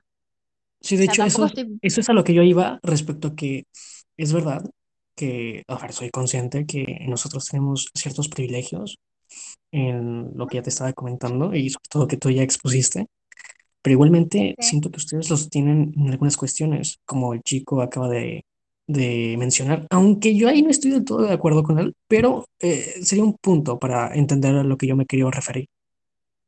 Ok, pero tenés que ser consciente que tampoco es tan masivo los lugares donde la mujer puede llegar a tener una remuneración más alta, por ejemplo, oportunidad de trabajo más grande. También seamos conscientes de esos. Eh, creo que em. fuiste vos que en el otro podcast me, me pusiste la idea de una empresa que tenía eh, totalmente mujeres y una empresa que tenía totalmente hombres. No, creo que no fuiste vos. No. Bueno, pero Yendo por, por esa idea, hay que ser consciente. ¿Qué? No, no, continúa, continúa. No, perdón. Que hay que ser conscientes de la idea de que no es, o sea, no es la misma cantidad de, por ejemplo, empresas que, que tienen mayoritariamente mujeres o de hombres. Entonces, hay que ser conscientes de que si, si hay un trabajo específicamente que genera más eh, oportunidad laboral para mujeres, también es porque tampoco tienen oportunidad en otros lados seamos conscientes de que tampoco hay mucha oportunidad laboral de mujeres. Eh, y eso es una realidad. O sea, no estoy diciendo que esté bien totalmente que haya una empresa completamente mujeres, pero nos tendrían que importar más porque hay ciertas empresas que no aceptan o que no tienen, no cumplen el cupo laboral, por ejemplo, o ciertos trabajos que realmente no tienen como que, que o sea, terminan siendo un lugar, un lugar eh, donde la mujer tampoco se siente cómoda, porque siempre fue un trabajo para hombres, por ejemplo, y tenés que pelearla a la doble para que, para que te tomen en cuenta. Eso es cierto, sobre todo en algunos empleos actualmente que, digamos, que ya se ha normalizado el, el, que se permitan mujeres, ejemplo, en la política, en algunos países no es muy aceptado que hayan tantas mujeres eh, dentro de la política. Entonces ahí sí hay aún un rechazo. Sobre todo yo soy consciente que estoy estudiando para algo semejante, entonces sí se entiende, pero igualmente, ay, no, mira, no voy a decir nada porque ese es otro tema que me gustaría abordar después. Me parece que vamos a tener que hacer un segundo podcast porque estoy, te cuento que acá es muy tarde, así que Sí, sí, sí. Y aún no hemos llegado al otro tema que queríamos hablar, ¿eh? Sí, sí, sí, pero podríamos hacer uno específicamente para ese Me parece también. perfecto. Sí, ok. Dale. Entonces, Escuchémonos, sí, sí, otro audio. vayamos escuchando los dos, güey. Sí, sí, sí, sí. Mira, voy al baño rapidísimo, así Creo que que hay un ponlo. Uy, escucho. perdón. eh, que ustedes se van a la parte sencilla de decir, no, todos los, todos los este, dueños de empresas, todos los micro y macroempresarios son malos y por, porque son malos y porque son abusivos le pagan menos a la gente. Y no es así. O sea, la realidad no opera de esa manera, no tiene esa lógica tribal tan sencilla. La realidad de lo que ocurre con el feminismo y la realidad que ocurre con los salarios es que a ti te pagan en base a la- al trabajo que tú estás realizando. Creo que llega a tiempo. tu trabajo opera en función de la rentabilidad que tú le generes a una empresa. Eso se llama mercado. No es un concepto que se inventó ayer, es un concepto que lleva años permeando en la sociedad. Me molesta que la gente me intente como educar como, como pensando que soy ignorante. Bueno, eso también es un micromachismo, ¿sabían? El mansplaining, que piensan que las mujeres no sabemos ciertas informaciones y nos intentan explicar. Un concepto Eh, muy poco difiero conocido. en ello, difiero en ello. Lo conozco el concepto, pero difiero en ello porque, a ver, yo tengo, ay, no sé, me- no me acuerdo cómo se le dice, que es, que es, digamos que algo semejante a lo que estamos comentando ahorita que está haciendo este chico contigo. Pero a ver, que, que es de que si yo sé un poco sobre un tema, me da igual que sea mujer o hombre, ¿sabes? O sea, y, y la edad también, o sea, de que incluso es mayor que yo y es un experto y, y si yo veo que se está equivocando en algo que yo soy consciente de que no es así, yo le digo como de, pues, a ver, esto no es verdad, ¿sabes? Entonces por ese, ah, a ver, me estoy revolviendo.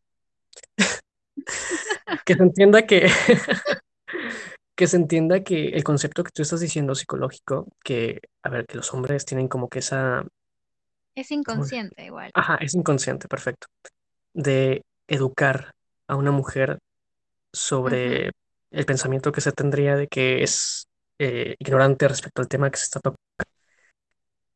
Yo personalmente no pienso que sea así, ¿eh?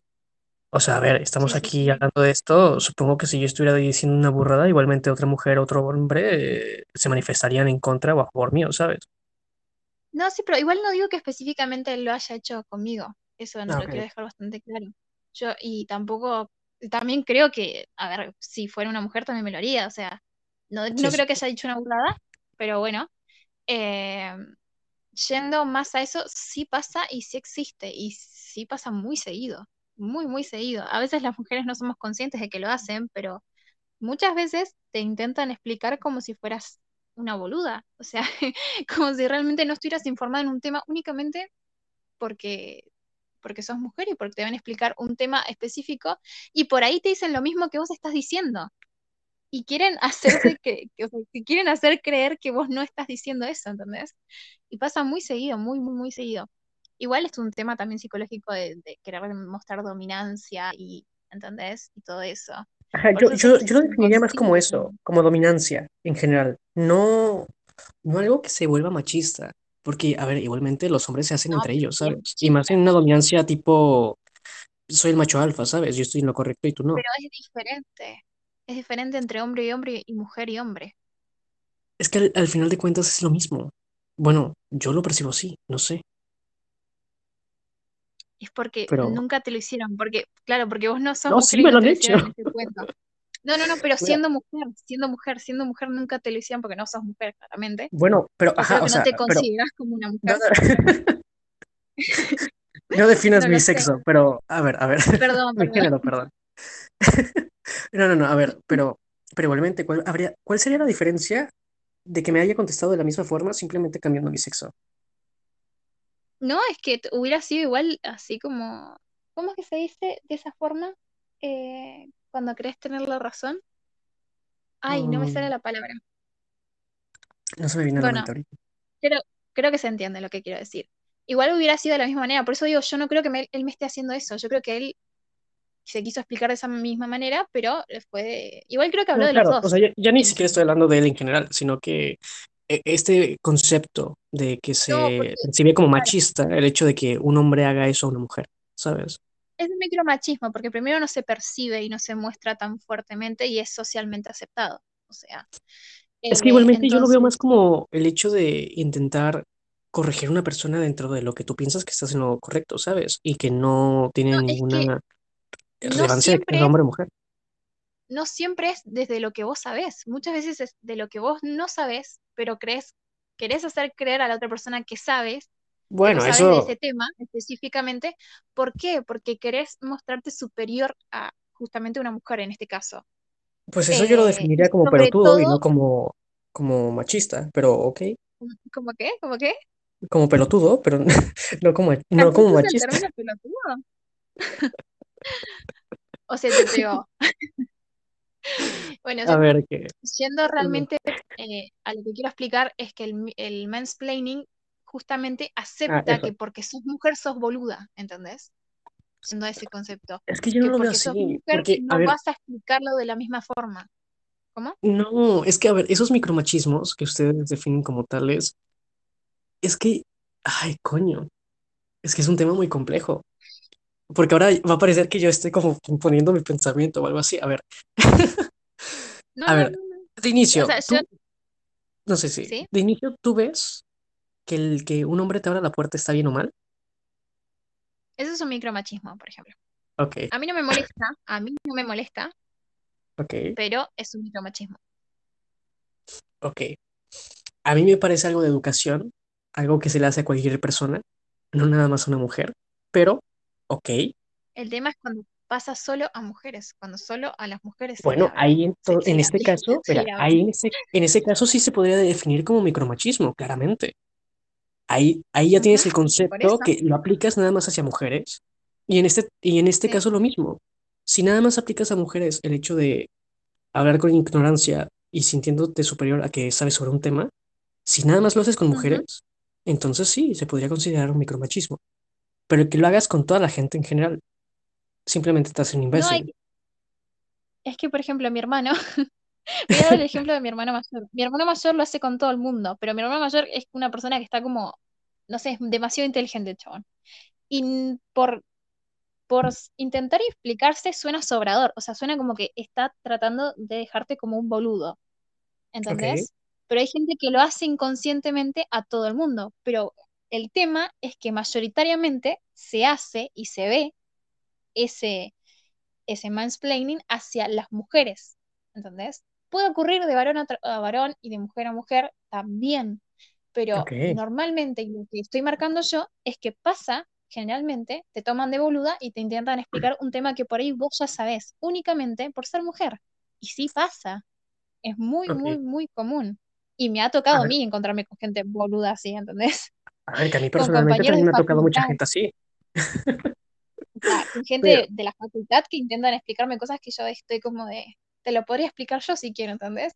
Y no, y, o sea, y también entiendo que es inconsciente.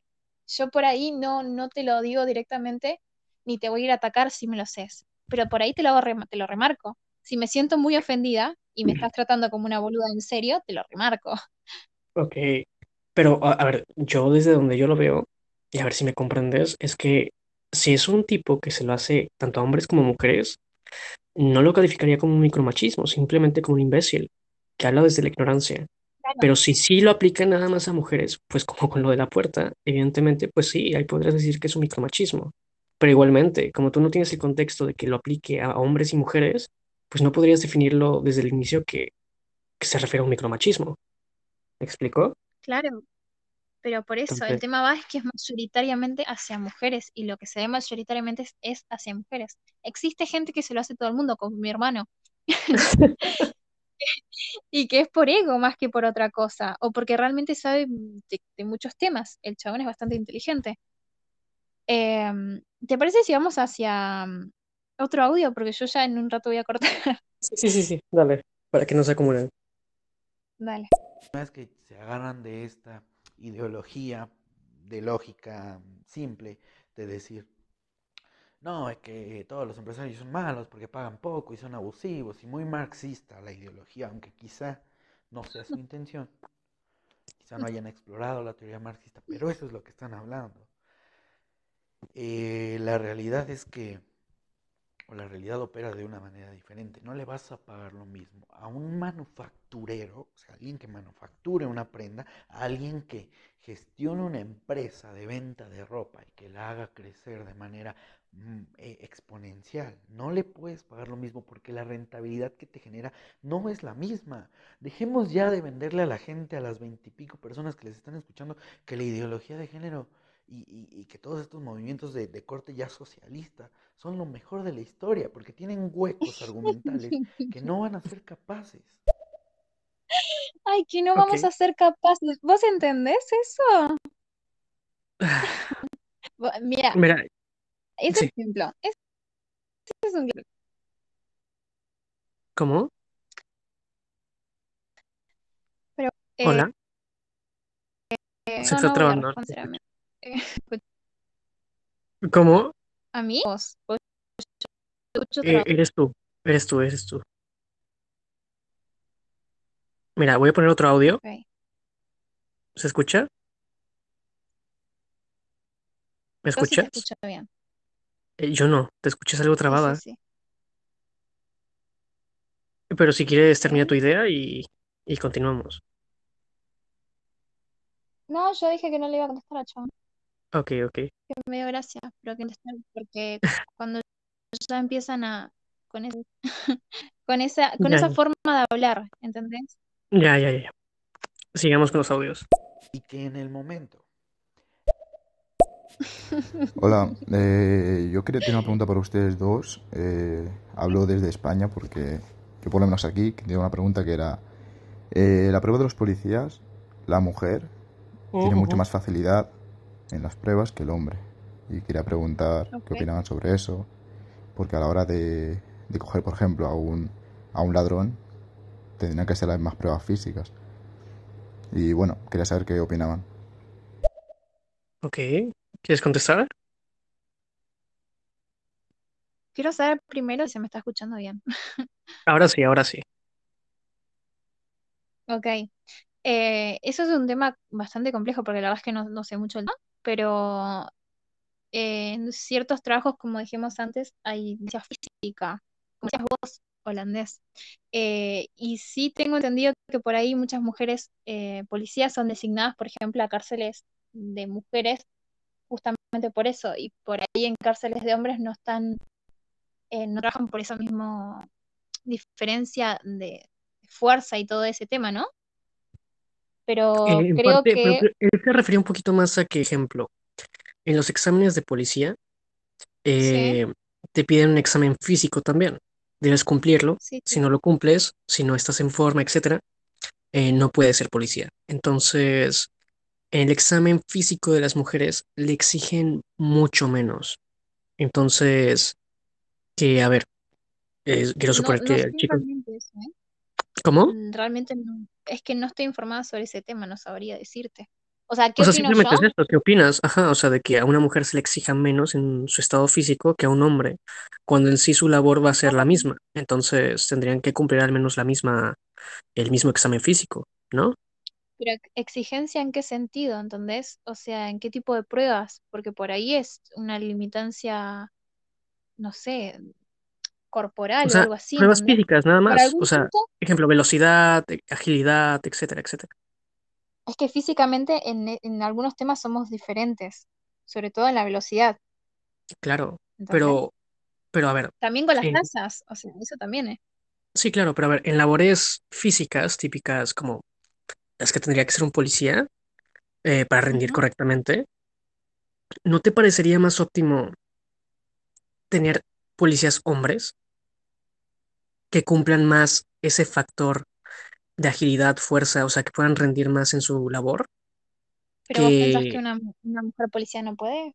No, no estoy diciendo eso. Simplemente que, a ver, si están exigiendo un nivel de, ¿cómo decirlo? Un nivel de, de estado físico, pues que se la pongan a la par a los dos, ¿sabes?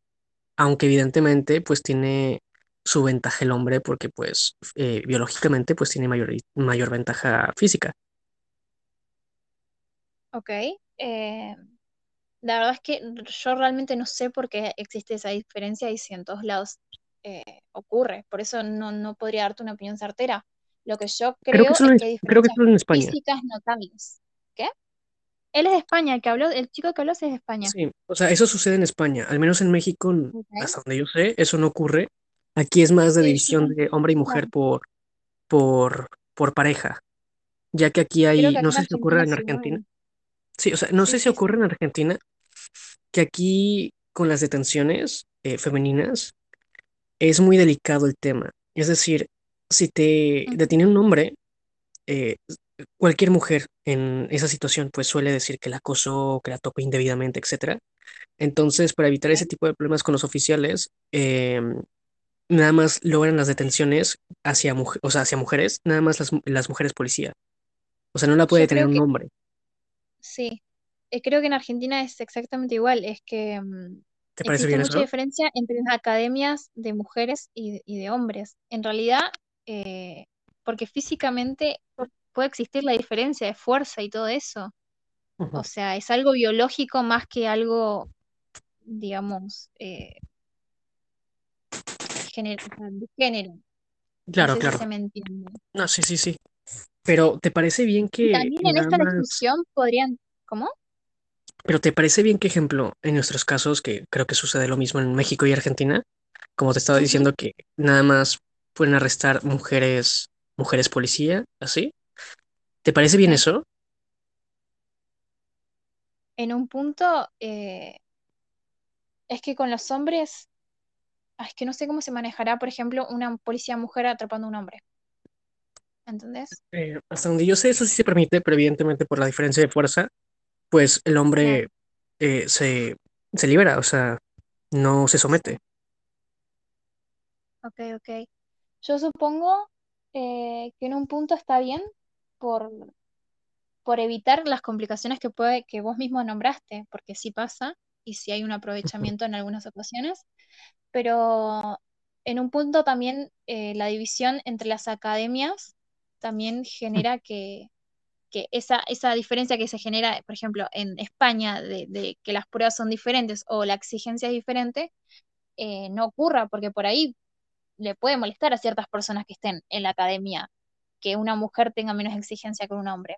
Pero si se dividen las academias y al final la mujer termina teniendo, por ejemplo, lo que yo me especificaba, que era el tema de, de, la- de laburar en un, no me sale ahora, en una prisión únicamente de mujeres, que al final termina siendo lo mismo. Existen en Estados Unidos, si no me equivoco, prisiones que tienen eh, policías hombres, no sé si, si- no sé, me dirás vos si me equivoco o no, eh, pero acá en Argentina lo que yo tengo entendido es que, por ejemplo, acá solo mujeres, eh, solo hay mujeres en prisiones de, de mujeres y solo hay hombres en prisiones de hombres, por ejemplo. No estoy súper creo informado del tema. Pe- Perdón, continúa. yo tampoco, yo tampoco. O sea, no estoy súper informado del tema, pero, ¿sí? pero hasta donde yo sé, en casi todas partes, incluyendo Estados Unidos, eh, se maneja que en prisiones de mujeres nada más hayan policías mujeres y en prisiones de hombres nada más policías hombres. Em, pero espera, a ver, con lo que estamos diciendo, em, lo que pasa aquí en Latinoamérica, pues es lo que ya comentamos, pero en España es eso mismo. Es decir, ahí sí un hombre puede eh, detener a una mujer, eh, una mujer policía igual puede detener a un hombre, pero Capaz, eso sí. mismo, que se les exija menos en sus labores eh, físicas, complica sus acciones laborales en el aspecto de que si están contratando, digamos, a hombres que tengan cierta fuerza, rapidez, etcétera, y a mujeres que tengan inferioridad dentro de esa, de ese examen físico, pues no van a poder cumplir las mismas labores que hacen los hombres dentro de la organización policíaca. Entonces van a limitar más el hecho de cumplir con sus labores simplemente por el hecho de incluir eh, mujeres, ¿sabes? Pero por eso la división en las tareas es lo importante, lo que yo venía diciendo. Si va a haber una diferencia en la exigencia física, que haya una división de labores. Claro, No pero sé a si ver, se me entiende. sí, pero a ver, eh, ¿cómo planearías que fuera eso? O sea, que nada más a las mujeres policías se les contraten que cárceles es o cómo? Eh, no, no, no, no, no, no me refiero a eso, es dificilísimo y la verdad es que no estoy muy informada con el tema y por ahí si hay una policía mujer se enoja conmigo por decir esto, pero No sería hermoso que hubiera alguien que nos pudiera comentar más del tema. Sí, sí, sí, si alguien sabe más del tema y me saca de este enredo, eh, mejor. Ok. Eh, no, Mira, no, es que no quiero seguir hablando del tema porque no estoy informada, ese es el no, ok, tema, no quiero Si decir quieres, continuemos con otro audio y, y cambiamos de tema. Dale. ¿Pero qué me están contando? O sea, a ver, Ta- También tengo otra pregunta para ustedes dos y era preguntar qué, qué opinan sobre que una mujer le pega a un hombre y no pasa absolutamente nada. Que un hombre le toca a una mujer y se arme una buena o el hombre vaya directamente a prisión. Mm, Es totalmente repudiable de los dos lados. O sea, un, que, que una persona, sea el, el género que sea, toque a la otra sin su consentimiento, es totalmente repudiable y tiene que ser denunciable y se tienen que tomar las respectivas medidas. Eh, no es porque sea una mujer o porque sea un hombre, es porque es una persona y no dio su consentimiento. perfecto, sí. Em, una cosa, ¿tú qué opinas? Bueno, creo que ya sé la respuesta, pero también para que toda la gente escuche. ¿Tú qué opinas respecto a que en, en una condena em, por delito a una mujer se le juicie con menor eh, severidad y a un hombre se le juzgue más severamente? ¿En qué situación? En general, o sea, en casi todo. Si es tanto un asesinato como un robo, a una mujer se le juzga con menos eh, tiempo en la cárcel y a un hombre con más tiempo en la cárcel. No, no estaba informada de ese tema, pero eh, depende, si los crímenes son exactamente iguales y no hubo ninguna diferencia, eh, realmente tendría que ser la misma condena.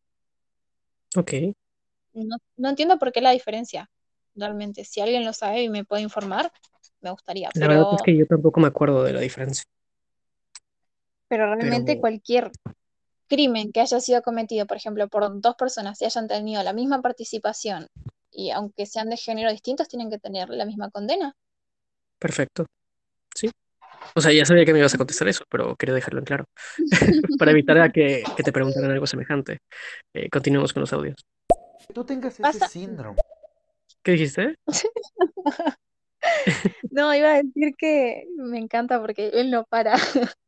Em, iba a decir que las, las personas tienden a pensar que porque soy feminista solo abogo por los derechos de las mujeres en general, tipo, y no me preocupo por más allá de eso.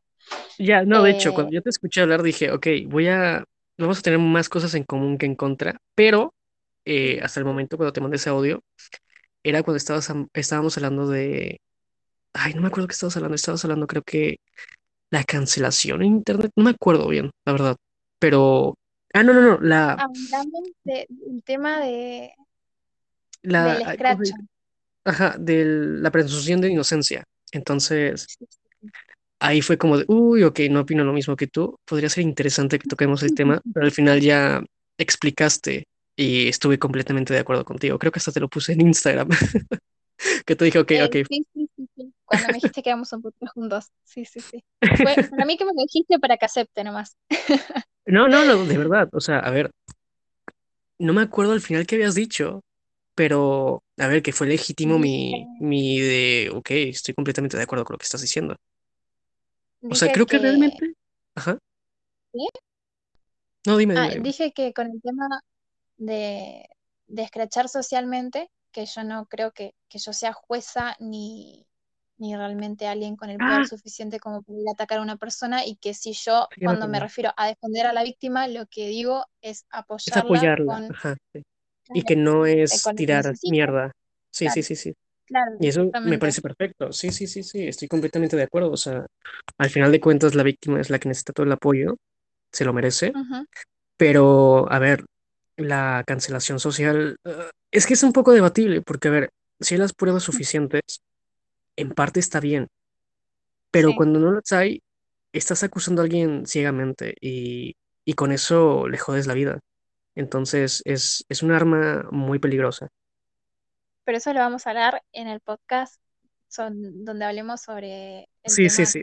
Rick y Nat. Probablemente sea el siguiente que tengamos, no vaya a ser este porque ya es un poco tarde también. Sí, sí, Entonces, sí, sí. acabemos los audios y terminemos. ¿Qué te parece? Dale, dale, me parece bien. Ok. Acá ya son casi las 4 de la mañana. Joder, Por aquí eso. apenas van a dar las dos. Bueno, Continuemos. Están haciendo. Si tanto lees y tanto. Ok. ay, ya, me da gracia Eh, Perdón. Tema de privilegios, es que yo ya es- muchas veces por dar mi opinión a mí me dicen que soy un simp. Pero yo encuentro que sí existen muchísimos privilegios y, el, y para mí ya es un privilegio que, que con ese debería bastar como todos los privilegios y que es que tener la posibilidad de que un hombre pueda caminar tranquilo, relativamente más tranquilo que una mujer a altas horas de la noche en la calle. Y eso ya es un privilegio y mm, aunque lo nieguen, no, es un privilegio y es un privilegio gigante. Eh, tengo muchas amigas que les da miedo caminar de noche en la calle y prácticamente ningún amigo que le dé miedo caminar de noche en la calle. Y no es que sean miedos injustificados, son miedos totalmente justificados en casos que han pasado, terribles y atroces. Y eso para mí es el privilegio más, más importante que tiene el hombre hoy en día, además de otros muchos que sí hay. Exactamente, y por eso yo saqué el tema antes, pero yo sé que es un tema mucho más largo y por eso no lo estamos tocando ahora, Sí, pero em, sí, de es tal hecho, lo acabo de escribir en, en el blog de notas de que en el siguiente podcast lo toquemos, ya que creo que va un poco referente a este, el tema de Nat y, y Rix. Sí. Entonces, ahorita vamos a evitarlo porque es muy extenso. que ella dijo. Sí, sí, Sí, pero estoy totalmente de acuerdo con lo que él dijo y estar de acuerdo y reconocer tus privilegios y, y realmente luchar de alguna forma o apoyar el movimiento feminista eh, no te hace simp. Les quiero, No, realmente no nada. les hace simp. Los hace buenas personas. Eso nomás. Ya, ya, a ver, que también, a ver, hay muchos, digamos, fragmentos del mo- mismo movimiento en los cuales, te digo, tanto el radical, el liberal, etcétera, etcétera, etcétera, que tienen diferentes pensamientos y tú puedes estar de acuerdo con uno y con otros no. Entonces, al final de cuentas, todo, eh, todos esos colectivos, todos esos pensamientos tienen algo positivo y algo negativo. Entonces, tanto ese como cualquier otro. Entonces, apoyar a uno no significa que uno te vaya a ser un aliade o un feminista o nada. Simplemente reconocerlo y estar de acuerdo con ello. Ya se me ocurrió otra idea para otro podcast con vos. Ok. Lenguaje inclusivo. Oh, ok, ok. Mira, lo voy, lo voy a anotar también. Dale, dale. Eh, y sí, yo, Y respecto al tema de deportes, no lo estaba tomando en cuenta, pero en realidad sí, eh, existe mucha desigualdad y, por ejemplo, en el, entre los salarios de los futbolistas hombres y las futbolistas mujeres. Y ya sé que es un es algo que hay que entrar a, excavar porque es muy profundo, porque el deporte de fútbol masculino tiene mucho tiempo y el de femenino es emergente, pero eh, es mucha la diferencia y no hay y no hay diferencia generalmente en rendimiento, o sea, un buen, una buena arquera de fútbol con un buen arquero de fútbol no tiene mucha diferencia de rendimiento, sin embargo es el es, es infinitamente mejor el sueldo del arquero y eso también está arraigado en nuestra sociedad que el fútbol masculino y en general los deportes masculinos generan mucho más dinero que los femeninos, siendo que las capacidades de las mujeres no necesariamente son inferiores a las de los hombres en los deportes. Ok. acá, uy, No, sí, sí. eh, Dime. es amplísimo este tema y siendo una persona a la que le gusta muchísimo el fútbol, eh, es un tema a tocar porque, porque el fútbol femenino tampoco es muy consumido hoy en día, pero por el prejuicio también que existe. Pero yo apoyo totalmente que las futbolistas mujeres cobren exactamente lo mismo que los futbolistas hombres y sobre todo porque hoy en día se tienen que firmar contratos profesionales para esas futbolistas. Hoy en Argentina se está tomando en cuenta esas cosas y hay algunos clubes que, que lo hacen ya hoy en día. Eh, clubes importantes como River Boca, también eh, San Lorenzo, muchos más, eh, lo están haciendo, pero se necesita motivar más la promoción también del fútbol femenino, también quitar el estigma de que la futbolista femenina juega, no tiene la misma calidad de juego que un futbolista masculino, porque no es cierto. Tómense el tiempo de verse un partido femenino. No a es ver, a lo que estoy un están poco en acostumbrados, desacuerdo con eso. ¿Qué? Estoy un poco en desacuerdo con eso, pero no por lo que tú piensas, que creo que estás pensando otra cosa. A ver, podríamos profundizarlo, tal vez ahorita lo tocamos tantito, eh, y lo profundizamos después, pero lo que yo pienso es que, a ver, de inicio hay diferentes eh, empleos, ¿ok? Tanto los normales como estos que so- serían más de entretenimiento. Por lo tanto, eh, este tipo de trabajos no se pueden juzgar por tu sexo, sino por lo que tú generas, por la gente que te ve, ¿ok? Entonces, el fútbol masculino, eh, dejar en claro, a mí me caga el fútbol, pero bueno, solo como dato extra, eh, el fútbol masculino es ¿Que más visto por los hombres. ¿Perdón? Perdón. A mí- yo lo ¿Que odio, no me gusta? Ah, que no me gusta. no me gusta. Pero bueno, general- generalmente cualquier deporte no me gusta verlo, me da mucha pereza. Pero bueno, en fin, el punto es de que este tipo de, de, de trabajos es por entretenimiento. Por lo tanto, lo que generas por la audiencia que tienes es lo que terminas cobrando. Entonces, no puedes tampoco comparar, ejemplo, a un futbolista de un equipo de segunda división a Leonardo da Vinci, iba a decir. No, no, no, ¿cómo se llama este? El, el más popular, el Leonardo. No, no, El es Lionel Messi, no es. Leonardo, Lionel. Fue Lionel, perdón. Uf, uf. Me van a odiar ahorita todos que hablan del fútbol. Mira, por suerte aclaré antes que a mí no me gusta el fútbol. Por eso mismo. El punto es de que, pues evidentemente, lo que cobra uno con el otro es, es una diferencia enorme. Y lo mismo con las mujeres. Como tú mismo dijiste, el fútbol femenil no es muy apoyado y por lo mismo es que cobran tan poco, porque no es muy apoyado. Y ese es un trabajo que se, que se rinde por el entretenimiento, por la gente que va a consumirlo. Entonces, es por eso mismo. Pero no No pensamos diferente entonces. ah, pues ok. O sea, yo, yo te dije, estoy un poco en desacuerdo por esa cuestión, pero te digo, al eso final de cuentas creo que no vamos a estar en desacuerdo en casi nada. Simplemente tal vez tengamos un, un pensamiento un tanto diferente en alguna cuestión, pero fuera de eso no creo que pensemos muy diferente.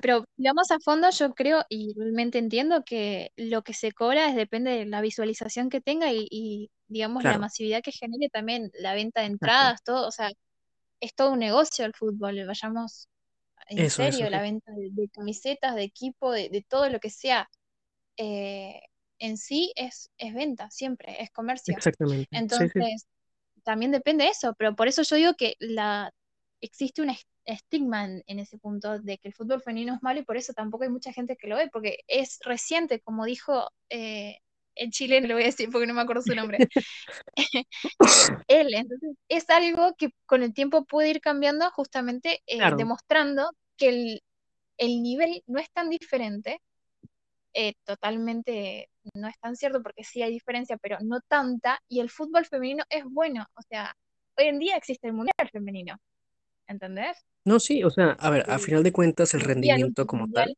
pues es, es, es el que pueden tener el mismo, ¿sabes? A ver, evidentemente, entender que biológicamente entre hombres y mujeres es, hay una diferencia, pero a ver, tampoco estás compitiendo con mujeres y hombres, ¿sabes? Por lo tanto, entre mujeres y mujeres se sigue sacando el mismo rendimiento y sigue siendo eh, completamente entretenido.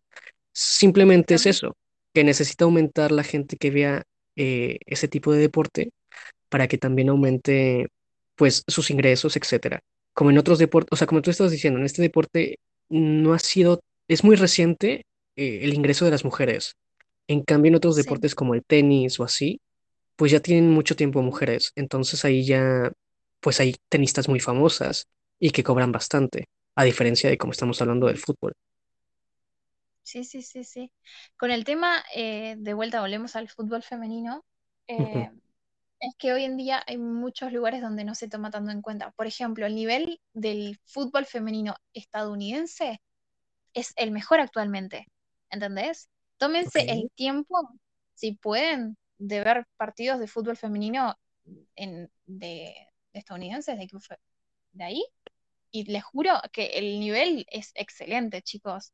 Realmente tómense em- y empezar a descubrir también de los equipos grandes eh, el equipo femenino de ese lado, qué sé yo, a la gente que, que realmente es de... A ver, la gente que le gusta el fútbol, no le gusta el fútbol porque sea un hombre, porque sea una mujer, le gusta el fútbol por el nivel, por la El calidad, por cómo ¿entendés? Por el deporte en sí. Entonces, tómense el tiempo también de ver los partidos de, del fútbol femenino. Y realmente les digo, no les va a parecer tan, tan diferente o tan, digamos, eh, qué sé yo, no es de baja calidad el juego, realmente, les prometo.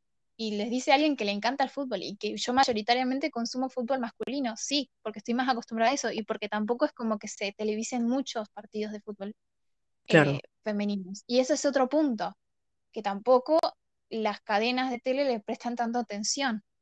Pero bueno, vamos a profundizarlo otro día. Sí, sí, sí. Escuchemos otro audio. Pero mira, que te gusta el fútbol, joder. Me vas a odiar ahora cuando me equivoqué del nombre de Leonel, sobre, sobre todo que es Argentina, imagínate. No, no te odio. Yo creo que tiene razón por una parte, pero también es verdad que las mujeres intentan educar a los hombres, no en el tema este a malas, sino que te hablan de feminismo y ya si no, no les aceptas lo que dicen, se te ponen totalmente en contra. Y como que no hay esa libertad de opiniones, ni, de expresiones ni nada. O, o eres lo que dicen o se ponen en contra tuyo. Ok. Las mujeres. Eh, Eh, el tema es cuando estás en contra de mis derechos. Mis derechos no son negociables por nadie. Los de ninguna mujer son negociables por nadie, creo yo. claro. A ver, pero creo que se refiere más como a que cuando da una opinión respecto a general, ¿sabes? O sea, que no afecta a tus derechos como tal, pero que se suele atacar mucho al, al hombre cuando intenta hablar respecto a estos temas o así. A ver, eh, yo lo dije antes, existe muchas ramas de feminismo, el feminismo está muy dividido, pero la idea siempre es la misma, la ideología siempre es la misma. El tema está, lo mal está en atacar directamente a un hombre por, eh, Ser por hombre. ser hombre. Exactamente. Eso está mal y lo repudio totalmente. Pero los derechos no son negociables y el feminismo busca reivindicar los derechos de las mujeres y tenemos que ser conscientes de eso también. Ok, creo que sigamos porque ya se acumulan de vuelta. Sí, sí. Yo opino que esos casos sean muy extremos eh, a la hora de querer corregir a una mujer, una persona más anticuada o tal vez una persona de la tercera edad eh, que ya viene con una cultura así marcada, eh, se empiezan a dar esos casos. Aquellos casos que se dan en donde personas más jóvenes intentan corregir a una mujer solamente por el hecho de ser mujer, son casos particulares eh, que no están bien, no, no los justifico, pero se seguirán dando y se van a seguir dando porque son casos particulares. Y los casos particulares siempre van a existir en todo. Ok. Ok, eh, tiene razón de que por lo general son gente mucho más, más grande, Más de otra generación, que sí, sí, que tienden a corregir así. En eso le doy la razón. El pensamiento retrógrado, claro. Claro. Ok. Una suerte de condescendencia negativa sería. Ok. El tema de que mayoría o minoría siempre va a haber una mayoría y una minoría en ámbitos diferentes. Por ejemplo, hay mayoría de mujeres en trabajo como enfermería que de hombres, siendo esta creo que del 86% en comparación a los hombres que son enfermeros. Hay diferentes cosas, no quiere decir que por ser mayoría tenga que ser de y para diferente nicho de persona. Em, eso. Me gusta su tranquilidad al hablar, ¿eh? Sí, sí, sí, sí. Eh, es muy relajante cómo habla. Sí, sí. Pero sí, o sea, realmente la casi todo lo que está diciendo, o sea, no opino lo contrario. No sé si tú tengas algo que agregar. No, volvemos a lo mismo de, de siempre. Desigualdad en cada, en cada trabajo y Sí, por ahí, justamente en el tema de enfermeros, tiene muchísima razón. Hay un porcentaje muy pequeño de enfermeros. Hoy en día está cambiando igual. Y por eso vuelvo a lo mismo siempre. O sea, en un punto tenemos que buscar que en ciertos trabajos donde no se requiere algo específico de un hombre o de una mujer, realmente podamos igualar el cupo laboral. Porque el cupo laboral no quiere decir específicamente solo para mujeres. Sí, en, hoy en día se trabaja en eso, pero ¿por qué? Porque no hay oportunidad laboral para mujeres en su gran mayoría y hay mucha est- estigmatización en ciertos trabajos. Entonces necesitamos eh, cortar la brecha de los dos lados. Ese es el tema. estoy de acuerdo, aunque, a ver, hay una cosa que sucede bastante en España con la que no estoy de acuerdo, y es que en algunos sectores laborales, creo que ahí vas a estar en contra de mía, pero bueno, algunos sectores, sobre todo la política, intentan fomentar que haya un cincuenta-cincuenta de hombres y mujeres. Y al menos dentro de la política, yo no estoy de acuerdo con eso. Y menos en España, porque en España al menos ya se ha avanzado más en ese, en esa cuestión de diferencias. En Latinoamérica Ujú. tal vez se podría aplicar, pero de una manera diferente. Pero lo que voy es de que, ejemplo, en España em, se intenta implementar eso de que 50 hombres, eh, 50% mujer, eh, hombres y 50% mujeres en el Congreso, Cámara, Cámara de Diputados, etcétera, etcétera. Y se me hace mal porque al final de cuentas la gente es la que vota por representación de esas personas que están ahí. Entonces, que digamos, ya, ok, bueno, terminando a lo que yo iba a decir es de que suponiendo que ya esté el 100% del cupo del 50% de los hombres y hayan votado también por otro hombre, pues ya a esa persona se le quita a pesar de que tenga mayor, mayores eh, cantidad de votos que otra mujer, ¿sabes? Y como en este caso no se ha llegado a la mayoría de mujeres, pues descartan al hombre. No me parece algo correcto, pero mira, tú que estás diciendo que sucede algo semejante en Argentina, pues podrías comentar más respecto a eso. Ok, eh, hay mucho debate acá en Argentina por ese tema, porque, por ejemplo, eh, si se destituye a un diputado o un senador, tiene que volver eh, el segundo en la lista, porque acá existen listas, tipo, asume uno, pero abajo de ellos hay otros. y si el segundo es un hombre, tenés que ir al tercero. Y si el tercero es un hombre, tenés que ir así, hasta que encuentres una mujer, ¿entendés? Entonces es bastante debatible porque lo que tenemos que ver es la capacidad de la persona en, cómo llevar a cabo ese trabajo y no necesariamente en el sexo. Pero eso es un tema más difícil porque ahí elegimos a nuestros representantes en Exactamente. sí. Ah, Mira, pensé que ibas a estar en contra de lo que yo estaba diciendo. No, eh, hay un tema que sí, ¿por qué se implementa tanto esto en sectores con Sí, que hay políticos? de la Porque desigualdad hay y es diferente, muy, es difícil que sí, entren sí, las mujeres. ¿Se entiende? Yo lo hay comprendo. Pero al menos en eso que tú buscas la representación, pues es más complicado, no tendría que ser así. Claro, es que, o sea, depende del sistema también, porque no tenemos los mismos sistemas en todos los Claro. países. Pero a ver, hay muchísimo, pero muchísima desigualdad hoy en día en los parlamentos, pero muchísima. Eh, y realmente se nota en votaciones donde se necesita eh, la, ma- la gran mayoría para que se apruebe un- una ley. O sea, en importantes como, qué sé yo, el- con el tema del aborto se notan muchas veces. En Argentina hoy en día tenemos, estamos bastante bien en el Parlamento actualmente. Y México, si no me equivoco, en 2018 tuvo como, llegó al 48%, si no me equivoco.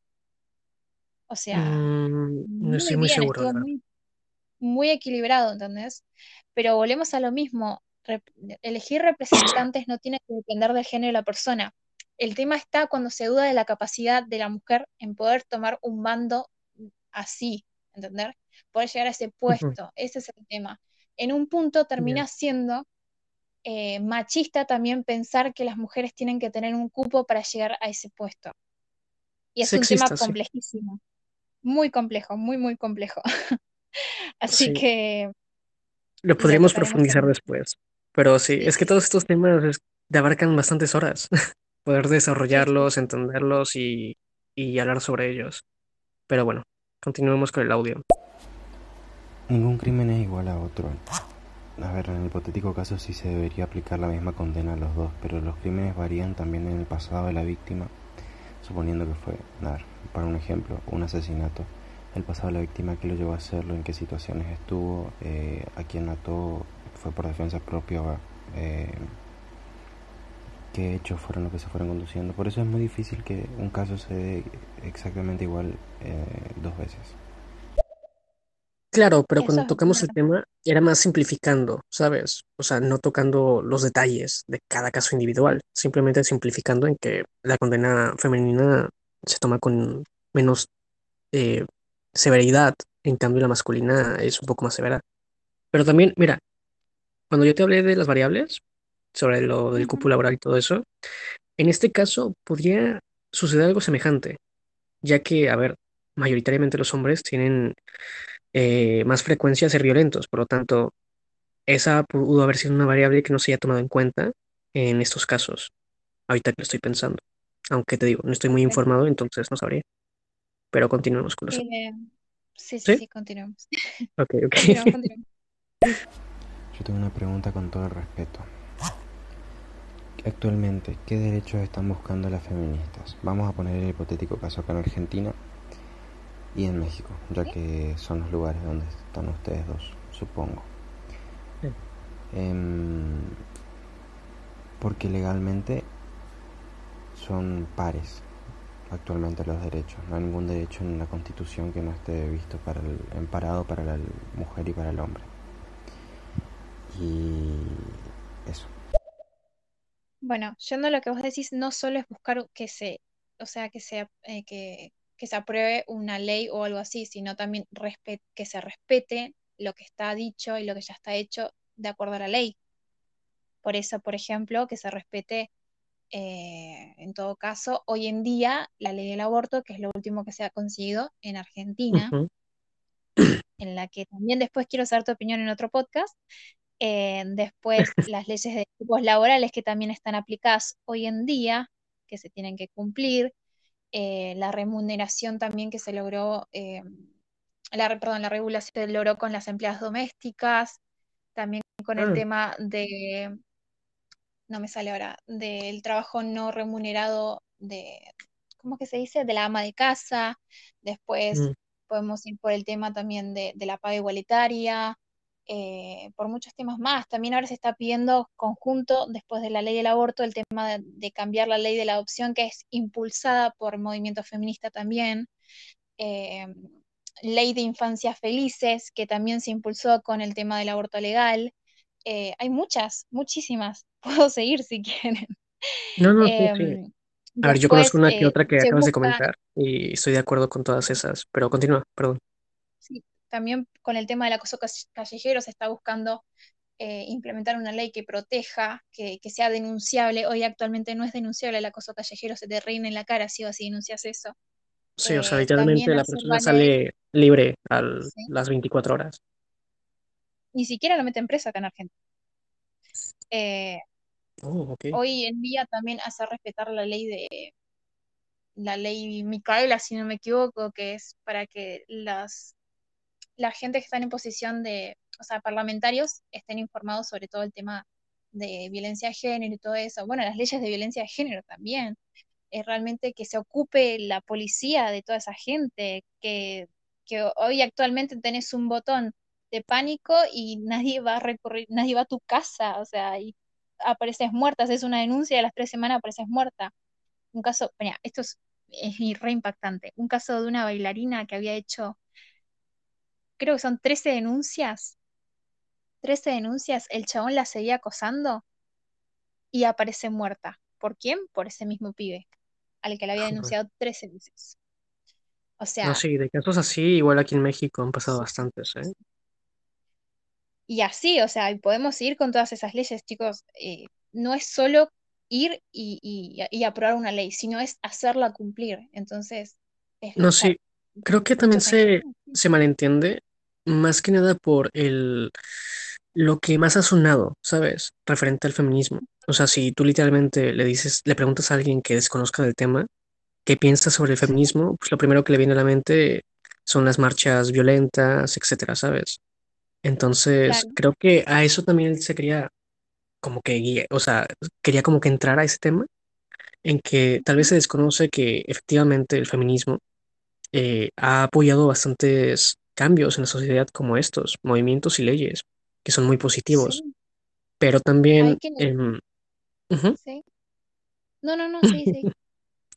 hay como 20 veces que hemos hecho lo mismo, de, ¿sí? Es que no me gusta Entonces, interrumpir a las personas, pero por ahí lo hago inconscientemente, entonces, y a mí tampoco.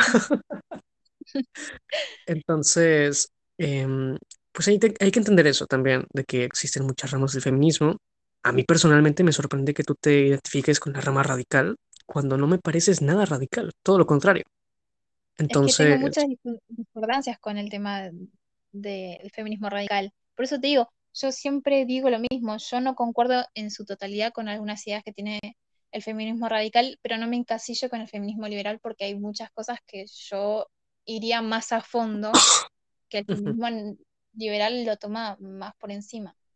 Es todo un tema porque por ahí, si vos me preguntás a mí, yo te digo, no, yo soy feminista en general, pero si me vas para la ideología centralizada, ya. me voy a lo radical. Ya es como la definición, a ver, personalmente mía, de, de que si me dicen, ¿eres ateo, agnóstico, qué carajo?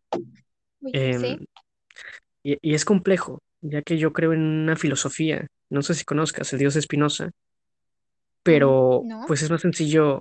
El dios de Spinoza es un concepto filosófico en el que creía Albert Einstein, en el cual, o sea, súper resumiendo, es más que crees en la existencia de un dios, por así decirlo, como el que lo es todo, es decir, la existencia misma, digamos que es el dios, ¿sabes? O sea, tú, una piedra, la tierra, el universo, es ese concepto que tú definirías como un dios, pero no es alguien consciente, ¿sabes? No es un ser superior como tal, per se. Entonces, simplemente es la definición de existencia, por así llamarlo. Ok, ok, ok. Entonces, digamos que yo pienso más en ese concepto, pero es más complejo de explicar y es como de, "Eh, soy ateo. Ok, Pero bueno, continuemos con los audios. Un problema del feminismo es de que, pues, en el discurso, aparentemente, si de una manera superficial, pues tiene sentido. Pero ya analizándolo de base, pues, no necesariamente, porque a ellos no les gusta hablar de, de la naturaleza, pues, este, del ser humano, ¿no? O sea, biológicamente hablando, yo entiendo que las mujeres y los hombres somos, tenemos la misma capacidad intelectual, deberíamos, debemos, deberíamos tener los mismos derechos, pero biológicamente somos diferentes. Y hasta, que no se eh, acepte esa realidad, pues este, no se va a poder llegar a ningún consenso. Por ejemplo, un caso bien contradictorio del mismo feminismo es de que hay una peleadora transexual que participa en MMA a nivel profesional y pues cuando peleó mandó a, obviamente noqueó a todo el mundo, mandó a, mandó a tres mujeres. Ok. Ok. Es, también es muy complejo este tema de justamente con el feminismo radical y las mujeres trans. Em, Sí. va muy a fondo ese tema. Es un tema, mira, lo voy a anotar en el blog de notas, no creo que lo leemos ahorita, es demasiado extenso, sí, sí, sí, sí. Es pero uff, uff, ok, Pero sí hay, sí hay que hablar ahí. Y aparte es muy polémico. Dentro del feminismo en general ya es polémico y divide muchísimo ese tema.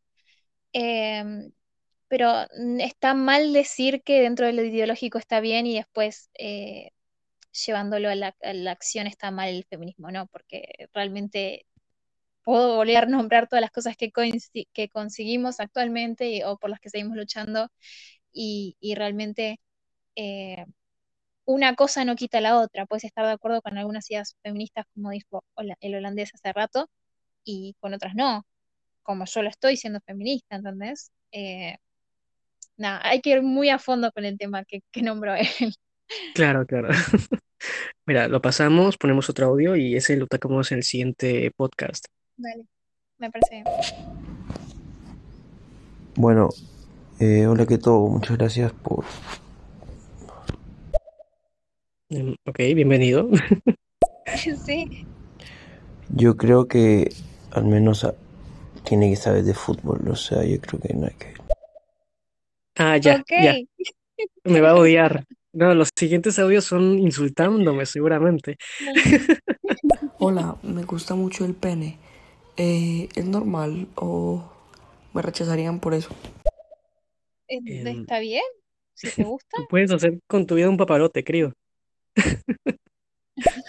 Un problema del feminismo actual es de que no reconocen, más que allá del discurso, que, que existen diferencias biológicas bien importantes entre el hombre y la mujer. O sea, yo, yo estoy de acuerdo que las mujeres tienen la misma capacidad intelectual, Es lo mismo, ¿no? Se repitió. Sí, es lo mismo. Eso es lo que te estaba diciendo. Ya, ya. Es que respecto a lo que dice el- la opinión del, del otro que recién escuché, eh, que no hay libertad de opiniones. eh, la libertad de tu opinión empieza donde termina la de otra persona. O sea, si tu opinión pasa a llevar la opinión de otra persona, no está... Si tu opinión pasa a llevar la libertad de otra persona, o pasa a llevar el bienestar de otra persona, o pasa a llevar eh, la opinión de otra persona, o pasa a llevar en general a otra persona, Joder. tu opinión quizás deberías replantearte la validez de ella, porque no está respetando a, a otra persona, tu opinión. En- y si tu opinión no respeta a otra persona, eres tú básicamente la persona que no respeta a la otra. Ok, yo difiero con ese pensamiento. Yo pienso más que tu opinión puede ser la que tú quieras, mientras no violente la libertad de una persona. Porque, a ver, yo soy del pensamiento de que, ya ver, esto es, pueden estar todos en contra, da igual, de que si yo recibo un insulto tuyo, pues yo le doy el poder de si afectarme o no, ¿sabes? O sea, a mí, yo simplemente ignorándolo, sin darle la importancia, a mí me la suda completamente, ¿sabes? Me da igual. Entonces, con una opinión igualmente es lo mismo. Mientras no violente mi libertad o la limite, eh, no veo el problema con que la tenga, ¿sabes? O sea, una persona puede ser homofóbica mientras no violente a una persona homosexual o, o haga algo en contra de ella, eh, pues es al final de cuentas su opinión, ¿sabes? Bueno, pero una opinión deja de ser como oh, solo tuya cuando empezás a fomentar esa idea de odio. Ah, claro, es diferente fomentarlo también. Te digo, o sea, personalmente, que tú pienses de una forma, mientras no limite o agreda a alguien, no pasa nada. O sea, agreder en el aspecto eh, de fomentar eh, físico, ¿sabes? Y todo eso. Pero al final de cuentas, creo que pues, se quiso referir a eso. ah, ok. Pues mira, ya me, ya metí otra cosa que nada que ver. Escuchemos el último audio y concluimos con el podcast. Dale, dale, dale. Entonces esa peleadora transexual, pues argumentando que ella se considera mujer y que tiene que tener los mismos derechos y demás, pues participó en, le dejaron participar y pues como te digo, noqueó a tres, mandó al hospital a tres. Y pues en ese caso pues es una contradicción, porque si el feminismo pues defiende ese tipo de cosas, pues también tiene que aceptar, ¿no? Que, que va a pasar, o sea, que los hombres y mucha gente pues aprovechando de que pues simplemente esa diferencia biológica que existe, pues les va a salir, como decir, el tiro por la culata, porque están negando una realidad biológica, ¿no? Igual en el fútbol y demás cosas, pues hay diferencias, pues, o sea, es lo mismo de que, pues, es un deporte de contacto y demás, y a la gente, pues, le atrae esas cosas. Igual las mujeres, por ejemplo, pues, son estrellas, por ejemplo, en el, eh, en el ballet. Entonces, porque son más flexibles y una figura más estética, pues por eso triunfa más en eso. Ok, ¿ese acento es mexicano? Pregunta. Creo que sí, pero no sabría identificarlo al 100%. Es que aquí hay bastantes acentos. Pero creo que sí. Me, sigo sorprendiendo de los acentos mexicanos. Con toda la gente que hablé tiene un acento diferente, te juro. Sí, sí, sí. Em, respondí, bueno, ya dijimos que íbamos a hablar de ese tema otro día, que sí. Sí. Sí, sí, sí. Eh, no es porque no, no queremos opinar del tema, sino es que ya acá son las 4 y 25 de la madrugada. Sí, sí, hay que entender que ya es bastante tarde para ella, sobre todo. A ver, también para mí un poco, que son las 2.25. Y supongo que para la gente que esté escuchando también. Entonces, a ver, si les interesa que sigamos hablando de esto, nos pueden seguir así están atentos al siguiente podcast que vamos a hacer. La verdad, ahorita no se me ocurre cuándo, pero igualmente vamos a crear el show y ahí podrán estar atentos y, y escucharnos hablar de lo mismo. Sí, De tenemos estos que, temas, que arreglar un día nomás sí. y ya. O sea Si que siguen, literalmente lo puse en el blog de notas, ¿eh? Para no saltarnos ¿Cómo? los temas. Que puse un blog de notas eh, escribiendo esos temas. Ok, ok. Eh, Tenemos para que un como hacer nombre. una serie. Sí, sí, sí. Y más ahora que al fin Stereo hizo que, que los shows ya tengan el nombre, ¿sabes? El título. Sí, sí, sí, sí. Entonces con eso va a ser Eso más sencillo. Sí, va a ser más sencillo em, definir que los temas de los podcasts y el título y todo ello. Y más si es una serie en este caso. Pero bueno, ¿algo más que quieras decir? Eh, no, iba a agradecer muchas gracias a toda la gente que nos escuchó y sobre todo a la gente que estuvo bastante respetuosa, pues yo sé que estos temas son bastante difíciles. La verdad es que las dos veces que los toqué, me tocó buena gente, exceptuando algunas ciertas personas. Siempre hay Eh, y sí, siempre hay, siempre. Y nada, muchísimas gracias, holandés. Espero que se vuelva una serie después de todos los temas que sacamos y no pudimos llegar a tocar, ¿no? Claro, o sea, me encantó hablar contigo. Te digo, concordamos con bastantes cosas y pues nada, agradecer a la gente, 41 personas que nos siguen escuchando y que participaron también bastante en nuestro, en nuestra charla. Sí, sí, sí, Entonces, sí. pues nada, mil gracias a todos los que están escuchando y pues nada, buenas noches. Bueno, un beso y buenas noches, buenos días para quienes estén amaneciendo Buenos días, buenos días. Porque hay mucha gente de España hasta ahora, por eso. Sí, sí, Bueno, también. Pues nada, mil gracias por estar aquí conmigo y pues nada, me la pasé muy bien. Adiós a no, todos. gracias a vos. Buenas chi. noches. Bye bye.